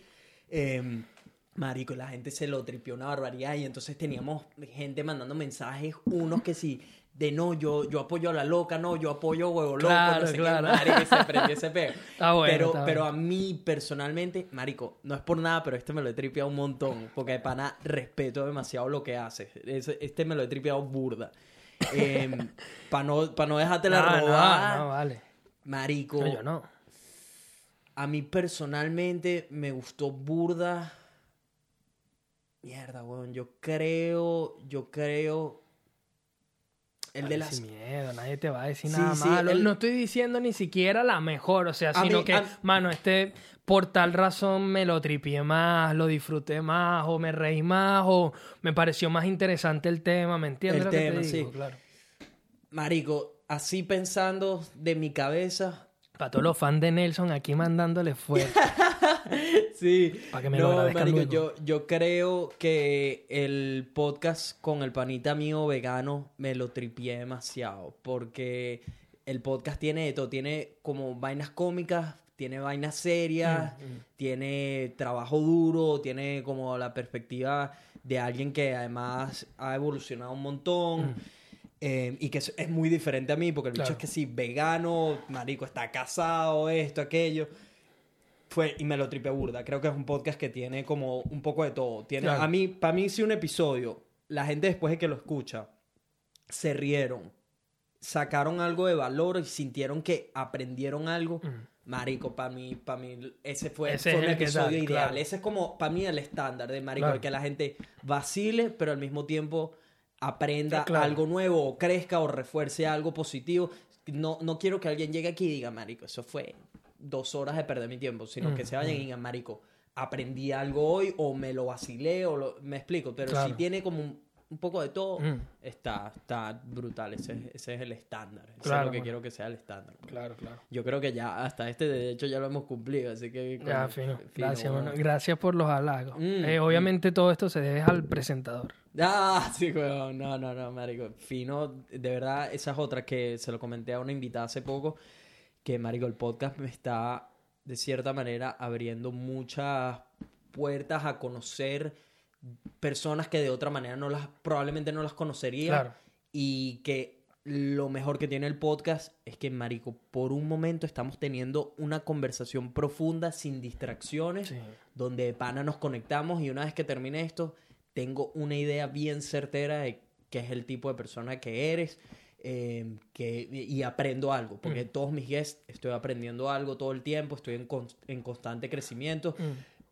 Hopefully ellos también aprenden algo de mí Sí. y marico, pero es eso, que en estos días, en estos tiempos, no tenemos como un momento donde de pana nos conectemos con un ser humano sin ninguna distracción, porque tenemos demasiadas vainas pasando al mismo tiempo, desde un teléfono sonando hasta el trabajo, hasta tu, lo que tengas que sea que trabajar, la televisión, la YouTube, todo, marico, hay demasiadas vainas pasando que tener dos horas de conversación no sucede nunca, marico, ni, ni siquiera personas que están en pareja.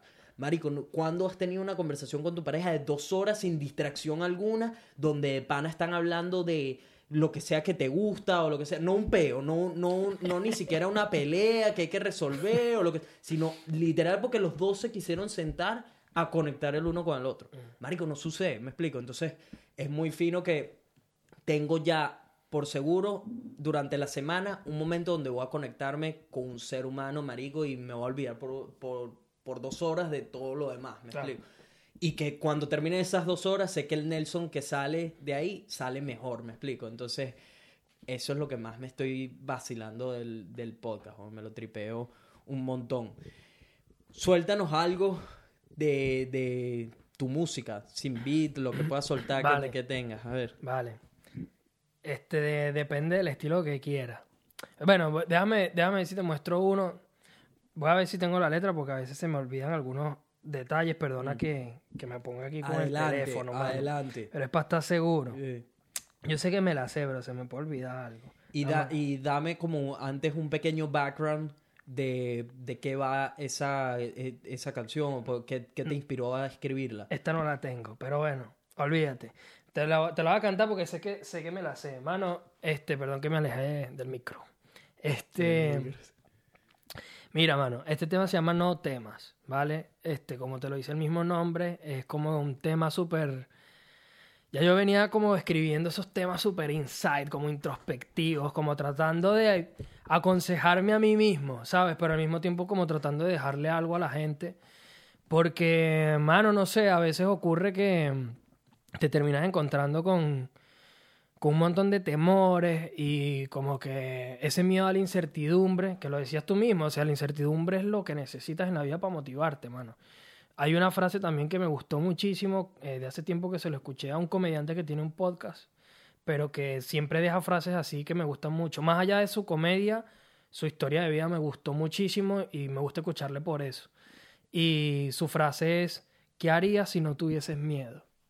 Y me encanta, weón, porque eso es lo que, bueno, eso mismo es lo que tienes que hacer en tu vida. O sea, como que deja el miedo a un lado y persigue eso. ¿Por qué tenemos tantos miedos? ¿Por qué nos inventamos tantas cosas, tantos límites, tantas cosas? Pues me monté este tema en un momento cuando estaba como que un poquito, este, ¿cómo se dice? Como con ideas confusas dentro de la cabeza, ¿no? Dice algo así como que mi mente me dice que huya, mi corazón que no tema. La valentía en papel, la voz interpreta los temas. La humildad no es cobardía, o si lo es, allí el dilema. Sea como sea, encaro como un hombre los problemas. A la adversidad fronté, no fue que me lesa fe. Sin confiar en nadie nunca, más siempre teniendo fe. Creen que lo que me gané lo saqué una caja con flair. La realidad del caso es que triunfé moliendo el café. Y esto cuenta un poco también de lo que te iba, de lo que te contaba antes. Le tengo una deuda a mi yo de 15 años, ya que he cambiado tanto que me convertí en un extraño. He dejado a un lado a mi más grande pasión. Me he vuelto un poco más conformista y he perdido la ambición. Me alejé de la música y mis sueños he apartado. Me he vuelto más viejo, me he vuelto más amargado. He controlado más mi ira, estoy más relajado y también he hecho las paces con mis errores del pasado, porque el cobarde no es quien no tiene miedo. El cobarde no es quien tiene miedo, sino quien lo tiene pero no lo reconoce. Afrontar la adversidad es el remedio, cree en ti mismo, escucha tu corazón y no a las voces.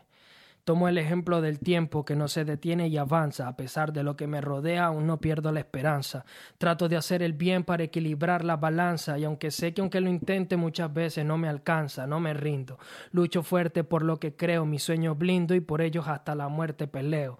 Prescindo de lo material, es lo espiritual, lo que creo, y me deslindo del, ello, del ego, del orgullo y de esos peos, no me importan. Te repito, cada día me hago más viejo y sé que no seré un adulto todo lleno de complejos.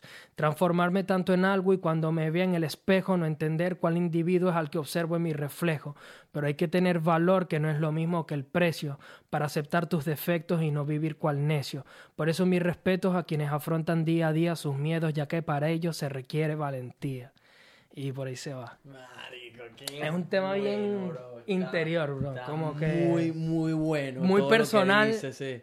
Pero quería compartirlo porque al final es así. Si quieres te tiro el último versito ya ahorita que me acuerdo. Claro, claro, dale. Es que hay una, hay unas barras que no me acuerdo, por eso no la quería tirar. Pero dice como que es que es un mundo de cobardes donde todos quieren juzgarte, criticarte solamente por no dejarte ser parte. Hacen alarde de lo que son para buscar minimizarte y te agradan con falsedad para que a ti pueda gustarte ser como ellos. En un mundo donde crece la maldad. Este. Bueno, ahí se me olvidó. Ahí donde ya. Ahí, ahí ya, mala mía, perdone. Mala mía. Perdone. Esto es real, marico. Esto es un ser humano real Porque que es sin que- miedo, sin, No, sin sin temor, lo suelta igualito. Es que eso fueron las últimas barras que monté. Ya yo tenía el tema escrito como de hace tres meses Mm. y como le falta algo, le falta algo y escribí esas últimas barras, pero no me las no me acuerdo. Marico, está, está muy bueno, muy bueno, verga. Me encantaría que la saques de pana. Una canción, yo creo que la puedes pegar al techo. Sí, Fuera de paja. está, está bien interiorizado. Tengo de todo, mano. Tengo temas románticos, tengo Ah. temas bien más frescos. ¿Cuál otro? Este, ¿De dónde viene usualmente la inspiración? buena pregunta. ¿De dónde, o sea, cuál es como, porque mucha gente lo saca del dolor, otros lo sacan del amor. ¿De dónde viene la tuya? Mano, yo soy súper nostálgico, siempre lo he dicho. O sea, ah, y no como persona, porque yo soy así como me estás viendo aquí. Y yo con mis panas tripeo y es una joda de todo. Pero, pero sí que cuando, el estilo de música que me gusta hacer, sobre todo, es como que súper nostálgico. Entonces, si yo estoy, incluso, esto es curioso, pero incluso yo puedo estar como que en un, un mood triste y me da para escribir, te puedo escribir un tema súper feliz. Pero eh, tengo que estar en ese mood, porque yo siento que eso es lo que me obliga a querer contar algo. Y eso es lo que... Yo siento que es eso, mano, que ese, ese estado de ánimo es lo que como que me da... Ojo, a veces no es así. A veces yo estoy en mi carro y me pongo... Yo siempre que manejo del trabajo para mi casa de vuelta, me pongo instrumentales en YouTube y empiezo a tirar cosas. Y a lo mejor encuentro un beat que digo, uy, esto está bueno. Y yo tengo una grabadora en el teléfono y me pongo a grabar todo lo que digo. Cuando llego a la casa lo escucho. Epa, esto me gustó, lo voy a sacar, papá. Este beat me gustó, lo voy a apartar por aquí. Y ahí empiezo a crear cositas, papá. Depende. A veces escuchas un beat, a veces tengo una idea en la cabeza, a veces, no sé, tengo algo que contar y me pongo como que a... Mano, terrible que no tengo lo de las letras porque quería mostrarte un tema que hice sobre Venezuela, pero no lo tengo. Qué brutal cuando llegan esos momentos de inspiración así de la nada, que a mí me sucede muchas veces con ideas para videos o cosas de esas, donde, marico, de repente, ¡fum! Aparece la inspiración, toca la puerta, marico, pero hay veces que entra a coñazos, marico, y dice, mierda, mierda, necesito hacer esta idea ya, marico, pues si no pierdes como el momento, ¿sabes? De la vaina. Hay una frase que dice, ah, que no me acuerdo quién la dijo. Yo soy medio desmemoriado, por eso también me pasa. de memoria. Sí, mano. Este, dice la, era un pintor, era Picasso, no me acuerdo. Este, la inspiración te tiene que tomar trabajando. Y a mí me pasa mucho eso, que también a veces estoy que si escuchando un beat y me pongo a escribir barras. Y de repente como que ya siento que se paró, como que ya no me está saliendo nada. Y en vez de decir, bueno, hasta aquí lo dejo, agarro y pongo otro beat. Y a veces pongo otro y es como que, brum, pasa, pero ahí ocurre. ¿Sabes? Y es como que, A bueno, mí, a mí hace bienvenido. poco estaba hablando de eso con una otro creador de contenido y es que, marico, crear música también es eso, es, es trabajo creativo. Sí. Eh, eh, crear videos, perdón, Sí, hacer también. videos. Trabajo donde estás flexionando ese músculo de la creatividad que, marico, cuando no está es, es complicado, Sí, ¿me explico? sí. pero me he dado cuenta y es lo que he visto que muchos eh, personas que yo me de las cuales me motivo etcétera sigo es que tienes que forzarla Sí. que, que hasta cierto punto tienes que forzar la barra porque ahí es cuando puede aparecer la, la inspiración Empi- tienes que hacer porque el Mm. Sí. problema es cuando no haces porque ah no no hago- no estoy inspirado no tomo acción Exacto. esa es la única manera certera de que no vaya a pasar nada si no, toma, si no tomas acción. Cuando empiezas a editar o a escribir música, etcétera, marico, tu cerebro está inconscientemente dándole, dándole, Ujú, dándole, ujú. dándole, y de repente algo puede, puede que no suceda, pero más veces de las que no sucede, sucede que Hace el clic. hace clic todo. Sí. Tiene sentido y empiezas a darle. No, y, y no solamente me pasa con la música, sino como te comentaba también con el tema del podcast, mano, yo hago todo. O sea, yo también tengo mi podcast para la gente que... ¿De, qué, ¿De qué va tu podcast? De freestyle, mano, de las batallas de free. Que es como, mano, el auge de las batallas de free es una locura ahorita. O sea, hay freestylers que se dedican a eso profesionalmente. O sea, hacen su vida, pagan el techo de su casa, este, pagan su comida, tienen su esposa, su pareja, lo que sea, con freestyle. Y no solamente hombres, sino también hay un montón de chicas dentro de la cultura del free. Si hay mujeres que les gusta el rap o el freestyle, que también pueden ver batallas y tal. Y hermano, que al final es, o sea, lo bueno que tenemos es el español eh, o el castellano. Mm. Porque hay gente de, o sea, Argentina, México, Venezuela, Colombia, España, o sea, hay competen- competencias internacionales, ya se llenan estadios de más de 10.000 personas. Es una locura, de verdad es una locura. Y el Génesis fue ahorita, o sea, el Génesis fue, el origen em- empezó en 2005, cuando yo empecé a ver las batallas de Enciclopedia y toda esta gente. Y hermano, no han pasado ni. Han pasado, ¿qué? 14 años desde entonces. Pero ahorita es donde. Ahorita está haciendo boom. Y ya hay que sí creadores de contenido al respecto. Hay como que organizaciones que están tratando de profesionalizarlo. Hay ligas, hay jurados especializados. O sea, esto ha crecido un montón. Y. Loco, está brutal, pues, por lo mismo, porque son batallas de freestyle, nada es preparado. En, en el podcast, ¿ustedes batallan o hablan? de- Habla, de- discutimos, debatimos sobre los resultados de las batallas, el nivel de los o sea, freestylers, lo las competencias, opinión, todo claro. Es ¿Con como, quién lo haces? no? mano, yo lo hago con, a ver, empezamos con un grupo de personas de Maracay. Este, yo, yo primero contacté con un amigo de mi hermano menor que se llama Leonardo LC, saludos. Y él, él me dijo, mano, estoy participando en una liga en Maracay, que para mis tiempos me habría encantado porque yo traté de escribir- inscribirme en Red Bull y me dijeron, usted es un menor de edad. Coño, papá, yo quería. Bueno, en fin. Este... Hoots y Neurótico, Hoots es como un organizador y Neurótico es un freestyler, crearon una liga de freestyle en Maracay. Este... Y, mano, empezaron a salir freestylers de Maracay por todos lados. Gente de Turmero, gente de Limón, gente de- del 23, gente de todos lados. Incluso gente de otros estados. Y empezaron a hacer su liga de, de freestyle. Y bueno, hermano, últimamente, las competiciones más importantes en este caso de freestyle es que sí, la Red Bull Batalla de los Gallos, que bueno, es auspi- auspiciada por Red Bull, Mm. que es una marca reconocida Sí, sí. internacionalmente, y ellos organizaron una regional. O sea, el tema, cómo funciona es que ellos en un país se organizan las regionales y los primeros tres puestos van a la final nacional. Y el que queda primero se gana un cupo a la internacional, que en este caso fue un freestyler que se llama Chang, este, que va a ir a España a representar a Venezuela. Verga. Sí, y el año pasado fue Letra, y el año antepasado fue, no me acuerdo quién, Lancer y Inmigrante, y han ido varios a representar al país, a Chile, a México, a España, a todos lados, a Perú. Qué brutal. Brutal. Y bueno, nosotros para tratar de generar contenido respecto a la cultura, Claro, porque también todo el mundo es como que YouTube y video reacciones y lo mismo, Ah. que también me, lo, hablaba- lo que tú decías, me sentí súper identificado cuando tú dices, no quiero hacer lo mismo que hace otra gente, quiero tener como que mi, mi, mi marca de agua, ¿sabes? Mm. Y yo dije, mano, vamos a hacer un podcast. Un podcast, una hora hablando Marico, gente de lo freestyle. llevado, sí. Y, marico, empezamos así a ver cómo... eh, mira, empezamos, mano, con todos los problemas del mundo, porque yo estaba en Venezuela, la El mayoría... internet, la Cosa que no te comenté, ajá, al principio empezamos con gente de Coliseo, con Pita, con Muñoz, con Neurótico, con LC, con DC Monkey, con Hoods. Y ahorita tenemos un chico que graba desde Perú, que se llama Gonzalo, y tenemos a un analista de batallas español, que graba obviamente desde, bueno, desde Barcelona. Él, él es de Andorra, nació en Andorra, pero es de Barcelona. Ujú. Entonces tenemos gente de España, tenemos gente de... Pero ¿cuántos hacen el podcast? Ah, grabamos entre tres o cuatro personas, no más de ahí. Pero claro, al principio era un merjurje, mano. Yo era como que, quiero probar vaina. Y claro, al final éramos seis en el podcast y todo el mundo hablaba dos minutos. Sí. Dije, ok, esto tengo... Al principio la Tú calidad eres era... el que se encargó de, de empezarlo y... Claro, el lo- proyecto es mío. Mano, mira, yo, tengo, yo tenía ganas de hacer un podcast hace como dos años. Mm. Y yo diciéndole a un pana mío de aquí a Australia, Gucci, este, le dije, mano, vamos a hacer un podcast, tal, pero como que no se veía todavía en el mood.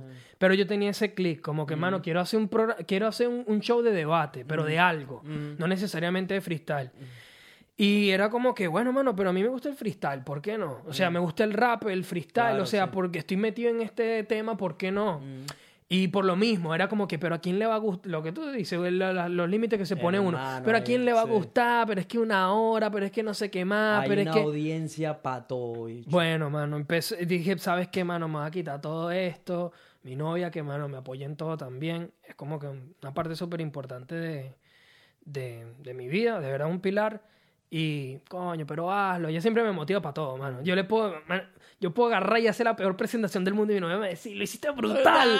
claro. Qué buena- pero, qué pero, buena novia. mano, es brutal. Ella es espectacular. Este, Evelyn, eh, un besote. Porque sé que obviamente lo va a ver. Qué galán. Mandando, poeta, mano, mandando mensaje aquí. He dado más mensajes que he hablado.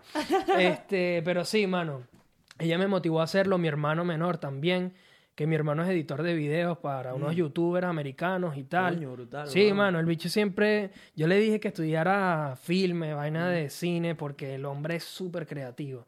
De chamito siempre andaba editando videos Mm. y vaina, todo, siempre. Sie- Y siempre es como, él es muy creativo. Es un cre- y que yo siento que eso está en, la- en los genes, loco, porque me salió a mí, mi hermano también, eso, eso está ahí. Sí. Y ahora mi hermano hace beats también de rap, ahí es donde nos estamos acomodando para hacer mi proyecto. Qué bien, weón. Entonces tenemos los beats por un lado, produce videos, yo también con el tema de los podcasts estoy produciendo los audios, hago clips para las redes sociales, monto los capítulos en, en YouTube, solo que no estoy grabando video de momento, sino que estoy poniendo como imágenes alegóricas mientras tanto Mm.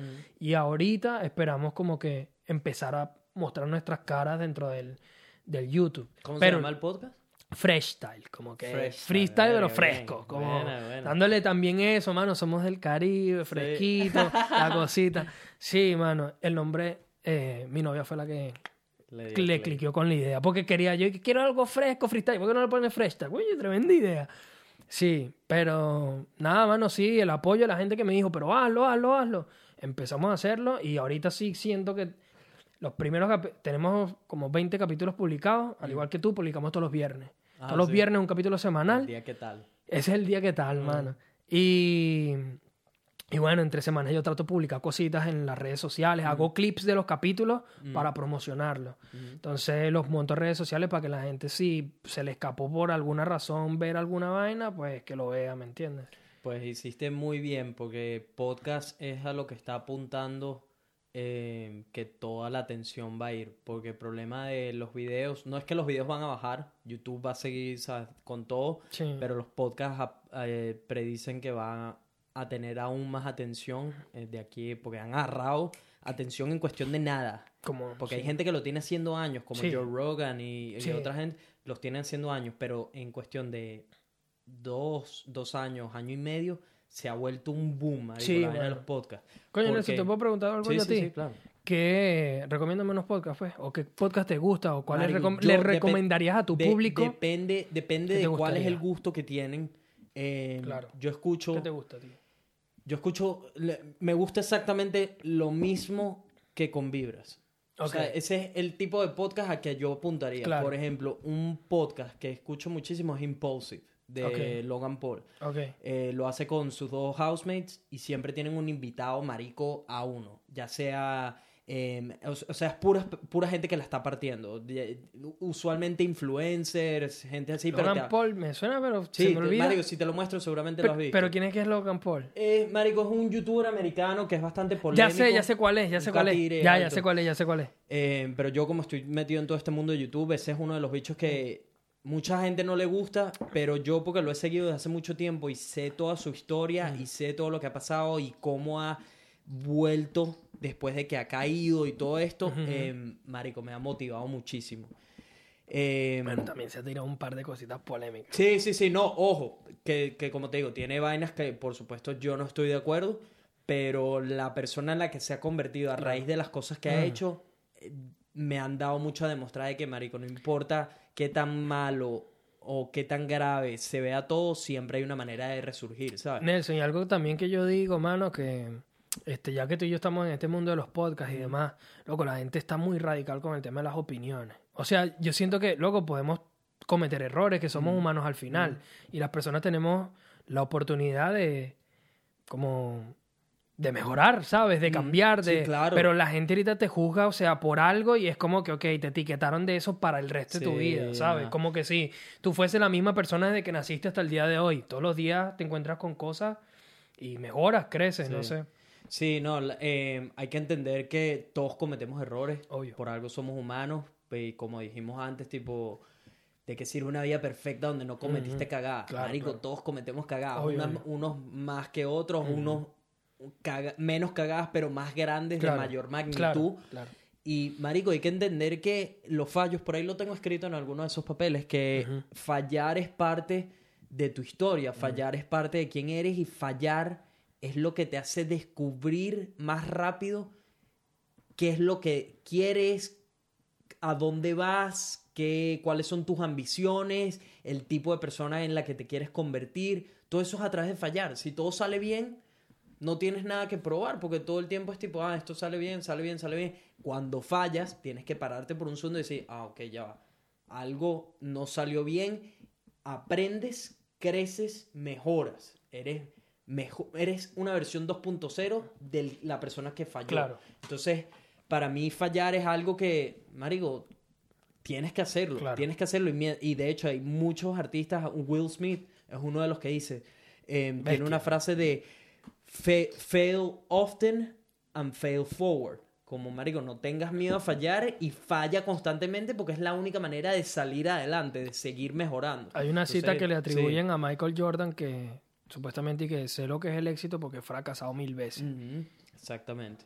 Y, y tal cual, weón. Hay gente que, lamenta o sea, no lamentablemente, sino que pues no, no tienen que ir a través de mucho fracaso para llegar al éxito, pero quizás más adelante tiene un fracaso que le quita todo. Entonces, eh, yo me estoy disfrutando, marico, el proceso de fracasar y una y otra vez, ¿sabes? Me lo estoy tripeando un montón y creo que es la mejor manera de llevar la vida porque, marico, al final eso es lo que la hace emocionante. Y no ¿sabes? tienes un dita así que dice, "Mm, quiero mandar todo para... Sí, claro, marico, como todo ser humano ahorita. De hecho, esta, hoy tuve un mensaje de una venezolana que estuvo invitada del podcast, de hecho, Sara, que me estaba diciendo, marico, necesito motivación, necesito ayuda, no sé qué me pasa, esto que... Y, marico, yo esta última semana ha sido una semana de mierda.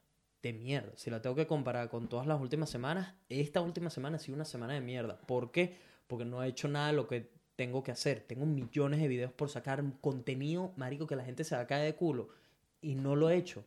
sí, pendientes, activos, suscríbanse porque no lo he hecho, marico. Y, y todo porque estoy procrastinando, porque veo todo el contenido que tengo que hacer y me frustro y mi cerebro se bloquea. Dice, marico, eso es todo lo que tenemos que hacer. Busca ya una excusa para no hacerlo. Sí. Entonces me pongo a hacer otras cosas. Hermano. ¿Qué pasa? He tratado de como de no perder el tiempo, Mm. sino digo, marico, que no voy a editar, necesito hacer algo más. El podcast sí lo he estado llevando con todo, le Mm. estoy metiendo el pecho. He estado leyendo un montón que me está ayudando muchísimo. Eh, marico, pasé de no leer ningún libro.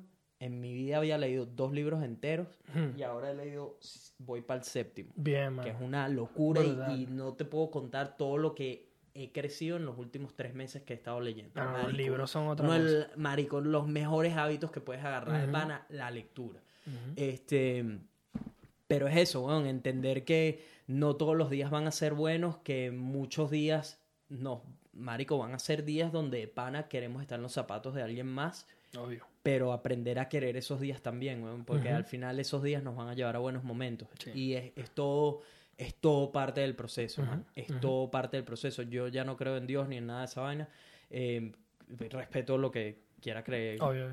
todos los demás, pero yo simplemente creo en el trabajo duro, creo en hacer cosas positivas, ah, creo en las buenas vibras, que es lo que promuevo, en la energía, en que no todos los días van a ser perfectos, que por más que siempre trato de dar lo mejor de mí al mundo, hay días donde no voy a sentir que eso sea lo que quiero hacer o que no, no voy a poderle entregar lo mejor de mí al mundo, pero al mismo tiempo entiendo que esos días me van a hacer mejor también, que esos días son parte del proceso y una vez que lo aceptas es como más fácil llevarlo. Me explico, Claro. esta semana, por ejemplo, como te digo, ha sido una mierda, pero al mismo tiempo entiendo como, ah, ok, necesito tener algunas de estas semanas Claro. durante mi, quién sabe cuántas semanas tiene el año, porque me va a hacer mejor, porque me va a ayudar a que mi creatividad descanse, quizás un pequeño burnout, no sé, donde la creatividad necesita, hey, déjame un momento, huevón, Sí. porque me has venido sacando la mierda durante mucho tiempo. Y de repente agarras momentum otra vez y vas con todo, le metes el pecho. Entonces, es eso, es em, entender que tanto los días buenos como los malos son parte del proceso y cuando te los disfrutas ambos, cuando entiendes como, ah, ok, esto necesito encontrar el lado positivo de esto porque todo tiene su lado positivo, Ujú, marico. ujú. Cuando encuentra, aprendes a ver el lado positivo dentro de lo negativo, marico, eso es un superpoder que no te puedo explicar las maravillas que te trae a tu vida. Sin duda. Porque, y además es algo que contagia a otros.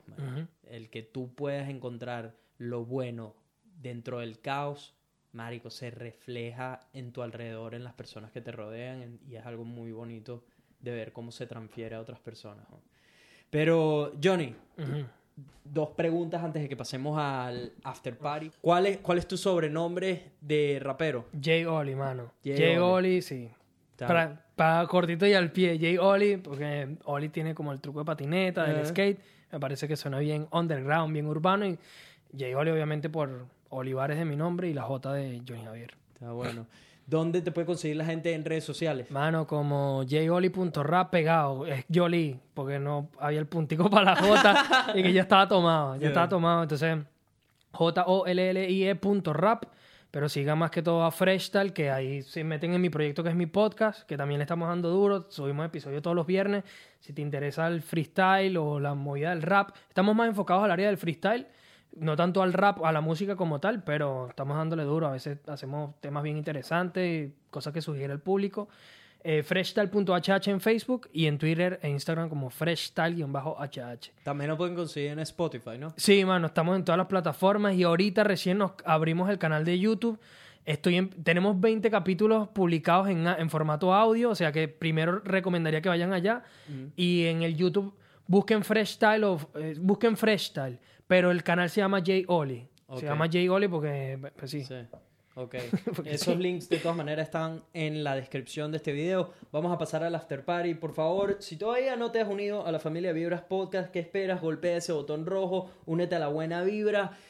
Siempre tenemos invitados de este tipo con los que vacilamos, jodemos, aprendemos, crecemos. Así que te aseguro que después de cada episodio te vas a llevar algo nuevo o aunque sea una risa.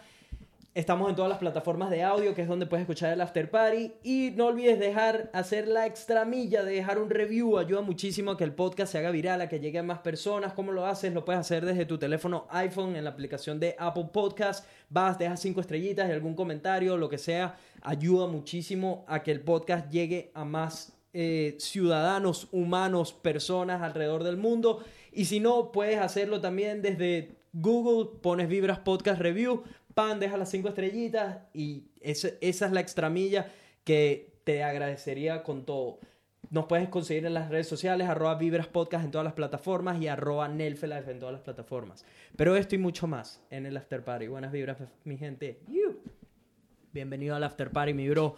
Coño, no sé dónde se cortó la cámara, qué cagado. Sí, mano, ojalá que bueno, haya grabado la vaina. Ahorita sí, que no, sí, marico, estoy 15 muy claro minutos. y- dónde, pero, pero se cortó en algún momento Sí. del, del final, porque el teléfono se me quedó sin batería y no estaba claro. Ah. Eh, esta es la parte, unos minuticos aquí extra Fino. para la gente que, que está en Spotify, Fino, Apple fino. Podcast, etcétera.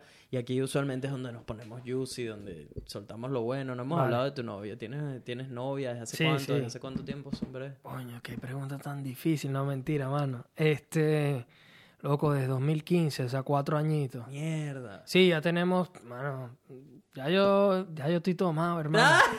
ya está Ya tengo el numerito, ya yo tengo el numerito. Mira, este Mira, me lo apartaron. mira. Sí, mano, sí, sí. Tenemos ya cuatro años de relación y brutal, marico. O sea, no puedo estar más feliz en la vida, de verdad que sí. Estás enamorado. Claro, mano, porque, eh, mira, también el hecho de haber migrado es como que Sí. o te separa o te une. Y a nosotros nos unió. O sea, de verdad, hemos tenido que aguantar cosas duras, pero brutal, mano. O sea, de verdad que hemos crecido. Yo siempre lo digo, he crecido muchísimo de la mano de ella, porque, mano, es una persona ultra noble, mano.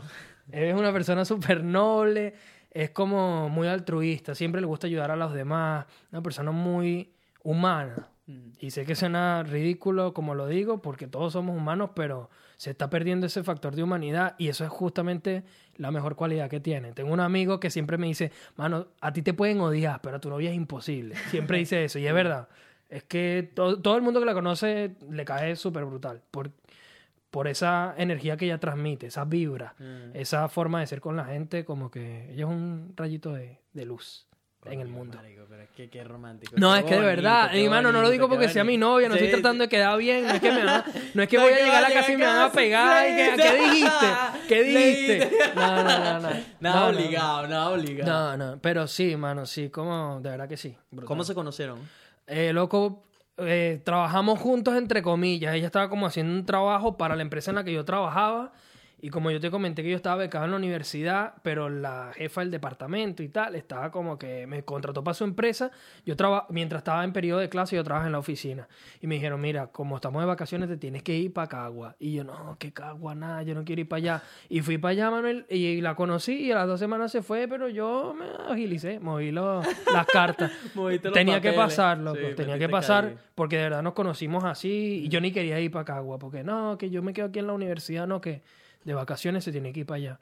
Y se dio, mano, se dio, de verdad fue así. Y súper natural. También evolu- fueron evolucionando las cosas, brutal. Verdad súper contento por eso. Vinieron a vivir juntos cuando se mudaron aquí a Australia, Sí, ¿no? sí, sí. ¿Qué Un, tal fue un ese challenge. choque? ¿Qué tal fue? Mano, es un te- para nosotros, te lo vuelvo a repetir, es que ella, mano, su, su carácter es muy tranquilo, ¿me entiendes? O sea, ella está siempre como, es muy comprensiva, pero al mismo tiempo tiene, sabe decir las cosas, que eso es algo que nosotros tenemos, que al final siempre es un cliché de las relaciones, pero es verdad, si no te comunicas bien, no hay chances, bro, no hay chances. Entonces, ella sabe decir las cosas, yo siento que yo también, y como que siempre hemos como que, ok, mire, esto no me gusta, que, ¿cómo podemos llegar a un acuerdo? Porque no es como que yo te impongo a hacer esto.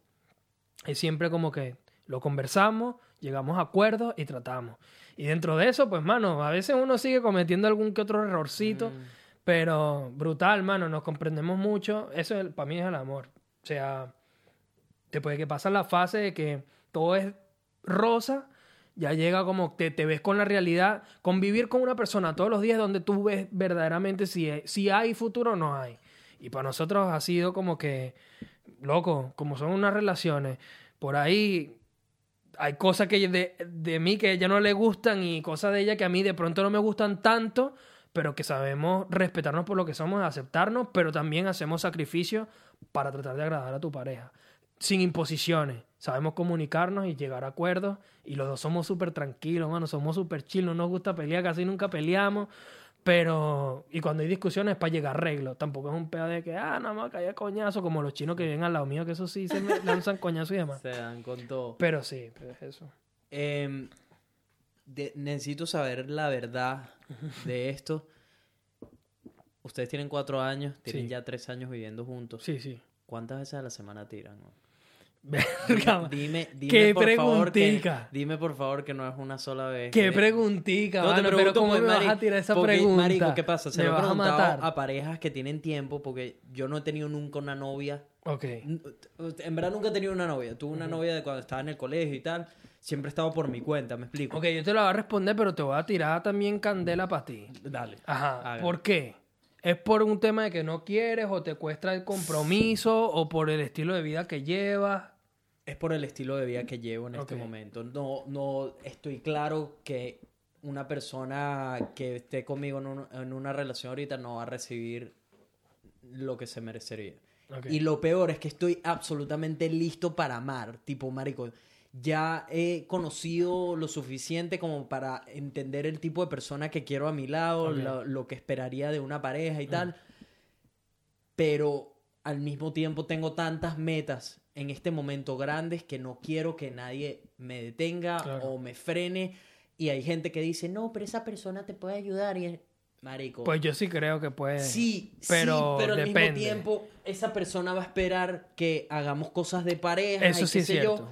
Que como no tengo ahorita, tengo más tiempo, ¿me explico? Sí, Entonces, eso sí es verdad, mano. no va a existir una persona que me diga, no, no, vamos a trabajar todo el tiempo en lo que estás haciendo ahorita y tal, ¿no? no Eso es verdad, marico, eso es no verdad. existe, ¿me explico? Eso es verdad. Entonces es como, no, si llega mañana esa persona y yo sé, marico, esta es la persona, el tipo de, y de persona que estoy buscando, no es una persona perfecta, es una persona que si- llena como ciertas cosas que no estoy dispuesto a negociar, me explico, que es como, ok, ya como Claro. uno va aprendiendo y va Claro. saliendo con gente y suben Sí, las sí, sí. expectativas, es como, ok, la persona tiene que tener mínimo esto, esto y esto. Claro. Si no lo tiene, marico, pues no, sigo solo y ya. Claro. Pero si llegase a aparecer esa persona, no es que tampoco estoy negado. Me Claro. entregaría. Es como, Claro. ok, vamos a darle play Claro. y bueno, y vamos a ver cómo coño llevo esto y con todo lo que estoy haciendo. Claro, mano, lo que pasa es que también, o sea, una persona que en este caso de que tú tienes muy claro tu proyecto y hacia dónde quieres ir, tampoco es un tema como de que de imposición, sino como de esto es lo que yo soy. Mm, mm. Y si tienes un conflicto con esto, que esa es una vaina, una de las tantas vainas, mano, que yo no entiendo de las parejas, ¿sabes? Que y por eso te digo que yo tengo una buena relación con, con mi novia por eso, porque es alguien que te, me dice, mira, voy a hacer esto, hágalo, ¿me entiendes? Yo te apoyo. Y ella es diseñadora gráfica, Mm. o diseñadora gráfico, no sé cómo se dice, en fin. Mm. Este, y ella me ayuda con todo el arte del podcast, ¿me entiendes? Entonces, me echo una mano con eso, ¿me entiendes? Me- literalmente me apoya, no es alguien que me va a tirar para abajo o que me va a decir, no, es que te la pasas tanto, porque, mano, así como tú estás invirtiendo dos horas de tu tiempo, yo también paso dos o tres horas, más el tiempo que me toma editar, porque yo limpio todos esos audios como un demente, más la edición de los videos, todo. Eh, y no es que me va a decir, ah, no, es que como tú le dedicas tanto tiempo a tu podcast, no estás conmigo, ¿no? O sea, ella lo entiende, acepta mi tiempo, acepta... También es eso, mano, que son cuatro años, no son dos días, ¿me entiendes? Entonces yo también, ella tiene su, su, su espacio, su tiempo, yo tengo mi espacio, mi tiempo. Y tenemos nuestro espacio, nuestro tiempo, que es para que, ahí no es que me vas a decir que te vas a ir con una amiga o con un amigo, o que te vas a poner a jugar PlayStation o lo que sea. O sea, es como que esto es nuestro tiempo, nuestro momento, pues ahí eso hay que respetarlo. Es como encontrar ese punto medio. Eh, pero no te estás lanzando una curva para no responder a la pregunta. No, no, no, no. Ah, A ver, mano, te voy a hablar claro.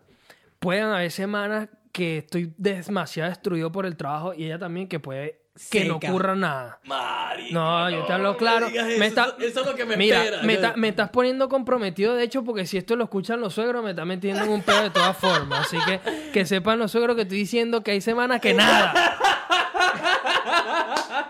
Suegro, para que estén claros, hay semanas que no hay Nancy. oye. No, los suegros son un amor, mano. Esos son, de verdad, un beso, un beso y un abrazo. Pero, este, sí, mano, pueden haber semanas que no hay. Pero pueden haber semanas que uno está de buena.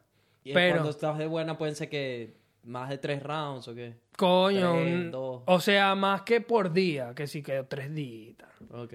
Porque, coño, loco, tampoco, a mí me gustaría, ¿sabes? Mm. Hasta yo también todos los días. Pero, loco, o sea, por ejemplo, con mi trabajo, marico, o sea, yo me paro a las cuatro y media, llego a la casa a las cuatro, son 12 horas ahí.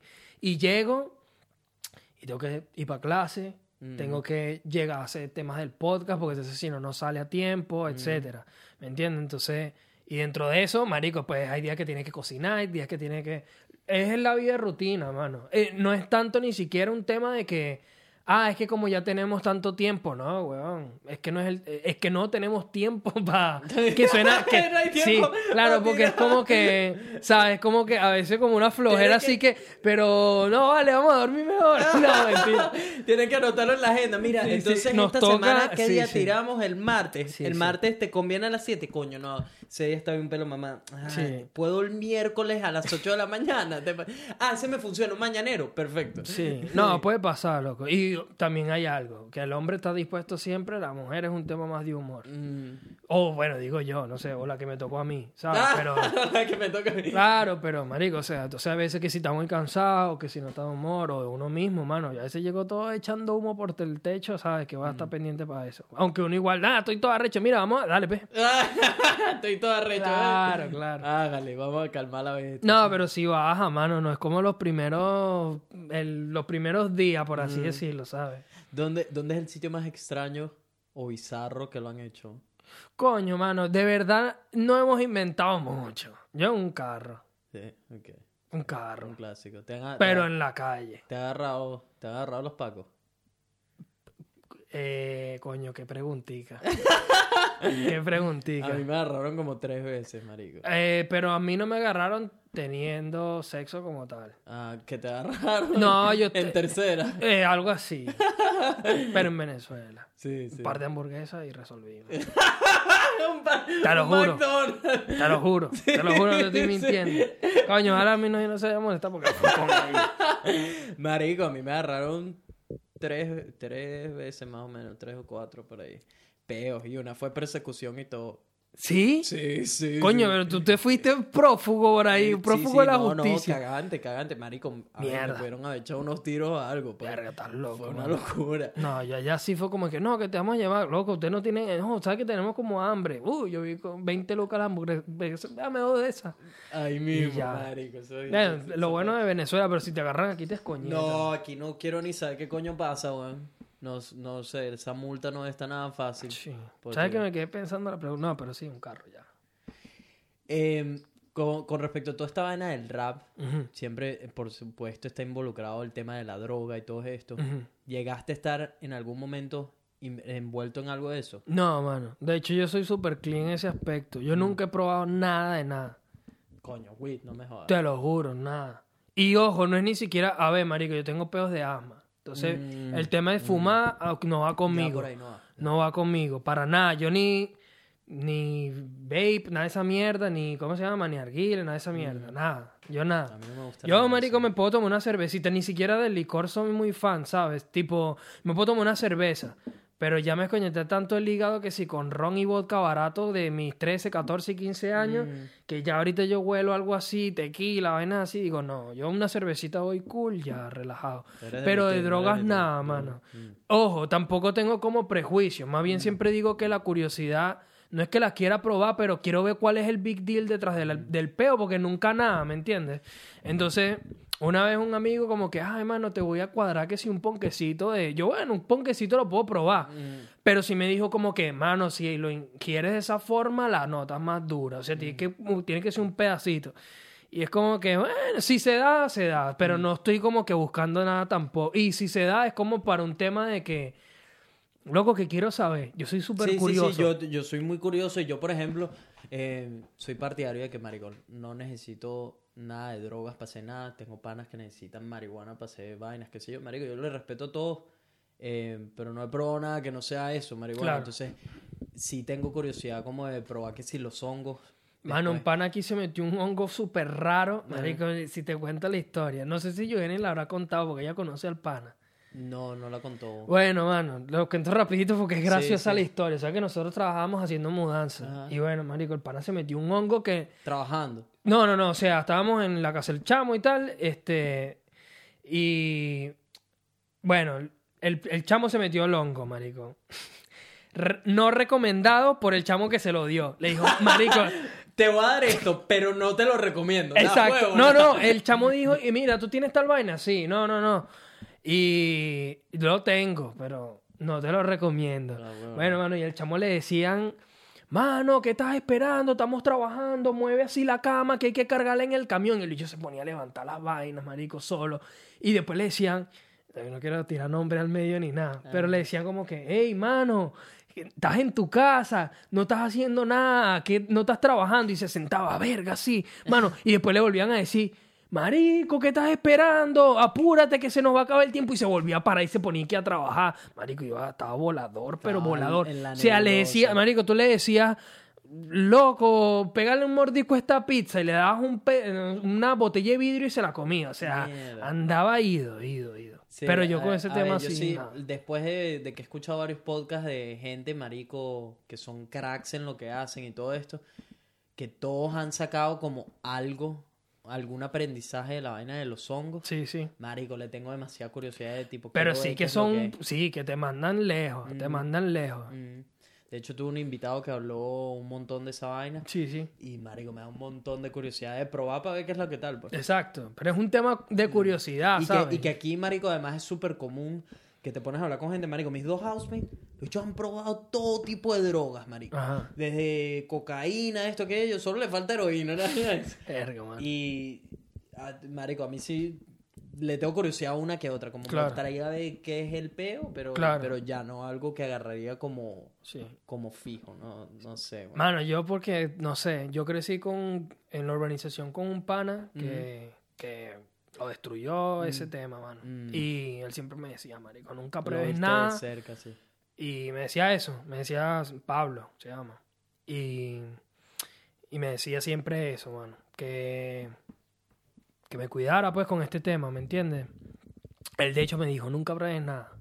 Porque él decía eso. Yo llegué igual, que me dio curiosidad una vaina y después otra Marico, vaina. lo que sí, el- mucha gente me dice, no, pero es que es eso. Es, que Es autocontrol. Pero, marico, yo, por ejemplo, yo tengo las únicas cosas a las que soy adicto es a, marico, mejorar y a, a entrenar.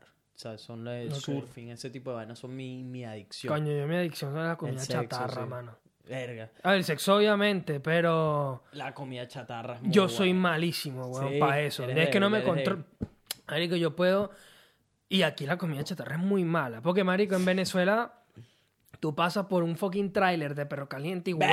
Verga, qué nivel, weón, qué nivel. Marico, Cómo otra cosa. extraño esa vaina, No, es marico. otra vaina. Pero aquí es todo puras cadenas de... Sí. Que sí, McDonald's, vainas así que eh, no es tan bueno. Pero Mm. Marico, pasa y te pega un olorcito sí. a veces. Coño, yo Guzmán, mano, cada vez que paso y... Coño, Guzmán, está, Vamos a parar rapidito está ahí. muy bueno, sí. No, yo no como en la calle, marico, y menos ahorita. Ahorita estamos apretados en, en financieramente, Sí, así sí. que Bueno, negativo. bienvenido al club. Sí, sí, sí, sí. De los pelando pelandobola.com. bueno, mano. Pero ¿qué vamos a hacer? ¿Qué Será temporal. Sí, sí, claro. Una frase que me gusta mucho, te la comparto. La saqué de un podcast de. No, un podcast no. Del especial de comedia de Dave Chappelle. Marico, me No lo he visto, weón. Marico, lo He tienes que, que lo ver. recomiendan un es montón. espectacular, es Sí. espectacular. Y se tira esta anécdota. El hombre dice que cuando el, ni- el niño tenía mucho frío, que cuando Dave Chappelle estaba, estaba pequeño, marico, tenía mucho frío, le decía, coño, papá, quiero prender la calefacción. Papá le decía, no, señor, claro, porque le, le salía más caro la Claro, electricidad. Entonces él dice como que, no, no, este, detesto ser pobre, dice, ¿no? Y, y él dice, lo digo bien alto para que mi papá me escuche. Y mi papá me agarra y me dice, usted no es pobre, porque poor is a mentality. Y entonces dice, you are broke. O sea, tú estás quebrado, tú no tienes real. Y él dice que eso es una situación que yo espero resolver. Pero tú no eres pobre, porque ser pobre es una Coño, mentalidad. bueno, Marico, me encantó. Y me lo apropié porque Sí. digo, me encanta, me encanta. Me, me encantan esas frases, loco. Y claro, él lo hace con humor, pero el mensaje que te manda es... Marico, está muy Me bueno encanta. eso. Yo justamente estaba mencionando en, un, en el podcast que publiqué hoy, que hablaba con Alfonso, era de, de que, Marico, mi papá se encargaba de recordarme todo el tiempo, porque yo estudié con mis panas todos tienen mucho dinero, la Claro, mayoría. sí, sí. Entonces era como, marico, mi papá se encargaba de recordarme todo el tiempo, tu papá es un pelabola. Claro. Siempre, para ponerte los Sí, pies en la tierra, ¿sabes? Porque uno es un carajito, marico. Claro. Y empiezas a ver, tipo, marico, todos estos Este panas tiene- tienen esto, esto, y uno empieza a decir, coño, papá, ¿qué pasó? Y tal, Sí, mano. Y mi papá siempre me recordaba, marico, tú, es- tu papá es un pelabola, y tal. Sí, Tú vienes de una familia que, ¿sabes? Le ha echado bola a esto, pero cuando a ti te preguntan, tú dices, mi papá es un pelabola. Coño, la huevona, no le dé más para arriba que. Sí. Madre. Este, pero sí, weón. Y, y todavía sigo siendo un pelabola, pero es, es transitorio. Porque va a llegar un momento donde sé que mm, voy a tener una cantidad de dinero que pensé que no era posible. Claro, mano. Entonces, es eso. Me estoy disfrutando esta parte del proceso de ser pelabola. Nelson y marico, o sea, hasta tienes tu proyecto, estás conociendo gente, que al final yo también digo eso, mano, yo quiero que el día de mañana tener un Patreon con 5000 suscriptores y Ah. tener el podcast, Que ¿me de entiendes? hecho, voy, creo que pronto me voy a abrir un Patreon, Ojalá que sí, mano. Bueno, me avisa para formar parte. Te tienes que tirar sí, un no, taller barato, coño, para los Sí, pobres. sí, sí, no, no, no, para los pobres no, para los brokes, para los tres, quebrados. tres- tres opciones y una de esas va a ser, marico, que sí, dos dólares para Claro. los que quieran simplemente van a apoyar para que todo se dé, porque Claro. todo esto requiere, por supuesto, dinero y tal, pero nada, hasta que no lo tenga organizado no hay que arriba Claro, esa vaina por ahí. Eh, mi bro, gracias por haber aceptado la invitación para No, venir al podcast. De pana me lo vacilé un montón. Tienes un talento muy, muy bueno. Gracias, mano. Eh, quiero de pana que saques todo tu EP, creo que es que lo sí, llaman. sí. Eh, quiero que la, la gente escuche todas estas canciones cuando estén listas, cuando tengas un beat. Marico, que llenes estadios, todo. De pana, me estás recordando burda a Milton, a cuando vino también. Siento que ambos son en distintos géneros una, unos diamantes, marico, que el mundo todavía no sabe de ustedes.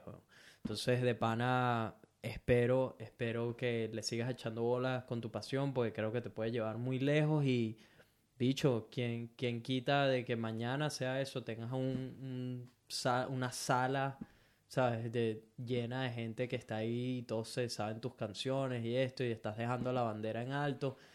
De pana no puedo esperar, no puedo esperar a ver a dónde llegas con todo esto y me contenta que aparte de que estás trabajando muy duro, estás llevando todo tu proyecto de lado y, y estás haciendo tu podcast, estás marico aprendiendo, sigues creciendo, sigues trabajando duro. Todo eso va a pagar, man. Todo Seguro eso va a sí, pagar y no puedo esperar a ver hasta dónde llegas, man. Así que gracias por haber venido invitado a Vibras Podcast. No, mil gracias a ti, hermano. Agradecido, primero que nada. Y bueno, eh, espero que a la gente que haya escuchado o que escuche, pues que se lo tripee, mano, y que me siga. Sigan Claro a sí, síganme a mí. Están en la descripción. Y para cerrar, ¿qué recomendación le darías a una persona que quiere rapear, que quiere hacerlo, que ha estado intentando, no se encuentra, que necesita, al- necesita esa palmadita que en algún momento te dieron a ti?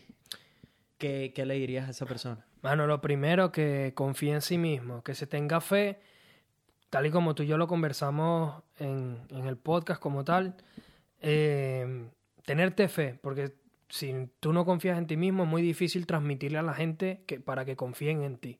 Tienes que tenerte fe, este, practicar mucho, ensayar mucho y escuchar mucho. Y cuando me refiero a escuchar mucho es no solamente rap o lo que sea que quieras hacer, ¿sabes? Es como que de todo. Que eso es algo que me pasa a mí, ¿vale? Yo hago rap, pero hermano, yo soy un fucking melómano, ¿sabes? Yo escucho desde merengue de los 90 hasta, no sé, música clásica, de todo. Yo crecí con Rejo Chili Pepper y Foo Fighters, y ahorita escucho Lil Supa y Dano, todo. Y sigo escuchando Rejo Chili Pepper, me encanta. De hecho, fui para el concierto este año, y fue una brutalidad, me encantó porque, bueno, es una banda que sigo desde niño y fue como que cumplí un sueño de niño, literal. Y, mano, eso, confiar en ti, trabajar duro, practicar todos los días. Hay una frase de un... eh, ¿Sabes que me encanta citar a la gente? Me gusta mucho. Este... Es un editor de videos, o no un editor de videos, alguien que hace producciones audio- audiovisuales. eh, Daniel Durán, él es venezolano. No sé si sabes quién es. No, sí, claro. Él hace desde videos de música para artistas súper de renombre. Empezó desde abajo como todo. Claro que sé, olvídalo, claro que. Daniel Durón. sí. Y bueno, ahora hace filmes y de toda vaina. Este. Y él dice: todos los días algo por tu sueño. Así sea, por- porque así, así sea una hora, ¿sabes? Pero todos los días es una hora, al otro día dos horas, al otro día son tres horas, y ¿sabes? Eso se va sumando, se va sumando, eso es experiencia, eso es encontrarte a ti mismo, eso es encontrar tu propio estilo, eso es verdaderamente lo que tú dices, lanzarte al vacío para intentar cosas y en el proceso descubrir otras. Y de eso se trata, mano. Entonces, todos los días dedícale tiempo, bro, a tu sueño, a tu pasión y lo que comentamos antes. ¿Qué harías si no tienes miedo? Pues eso es lo que tienes que perseguir en tu vida. Más allá de si tú quieres ser, no sé, lo que sea, este, odontólogo, ingeniero, rapero, eh, no sé, cantabolero, balada, eh, bailarín, deportista, futbolista, beisbolista, lo que quieras. El secreto es eso, hermano, tener fe en ti, trabajar fuerte y saber que lo puedes lograr si tú te lo propones en serio. Agradecido contigo, de verdad, Nelson, y a toda la gente de Vibras y que me encanta tu proyecto, mano. De verdad que sí. Gracias, gracias nuevamente por el apoyo y por haber venido. Un absoluto placer haberte tenido y bueno, ya veremos en el futuro a ver si vienes de vuelta nuevamente, me encantaría. Eh, mi gente, ya saben, Jay Oli, ahí les dejo los links en la descripción. No olviden dejar un review, dar la extramilla, suscribirse si todavía no lo están. Pero esto y mucho más en el próximo episodio de Vibras Podcast. Buenas vibras para todo el mundo. Chao. ¿Qué tal, Co? Brutal, mano. ¿Cómo De verdad me sentí súper bien. Qué fino. Ah, marico, tú le pones mucho, weón, es fino, weón. De pana me... Es que yo estaba viendo la vaina y dije, marico, voy a tripear, que joder con este marico ya. Qué fino. Ah, me lo weón, qué burda, fino. mano.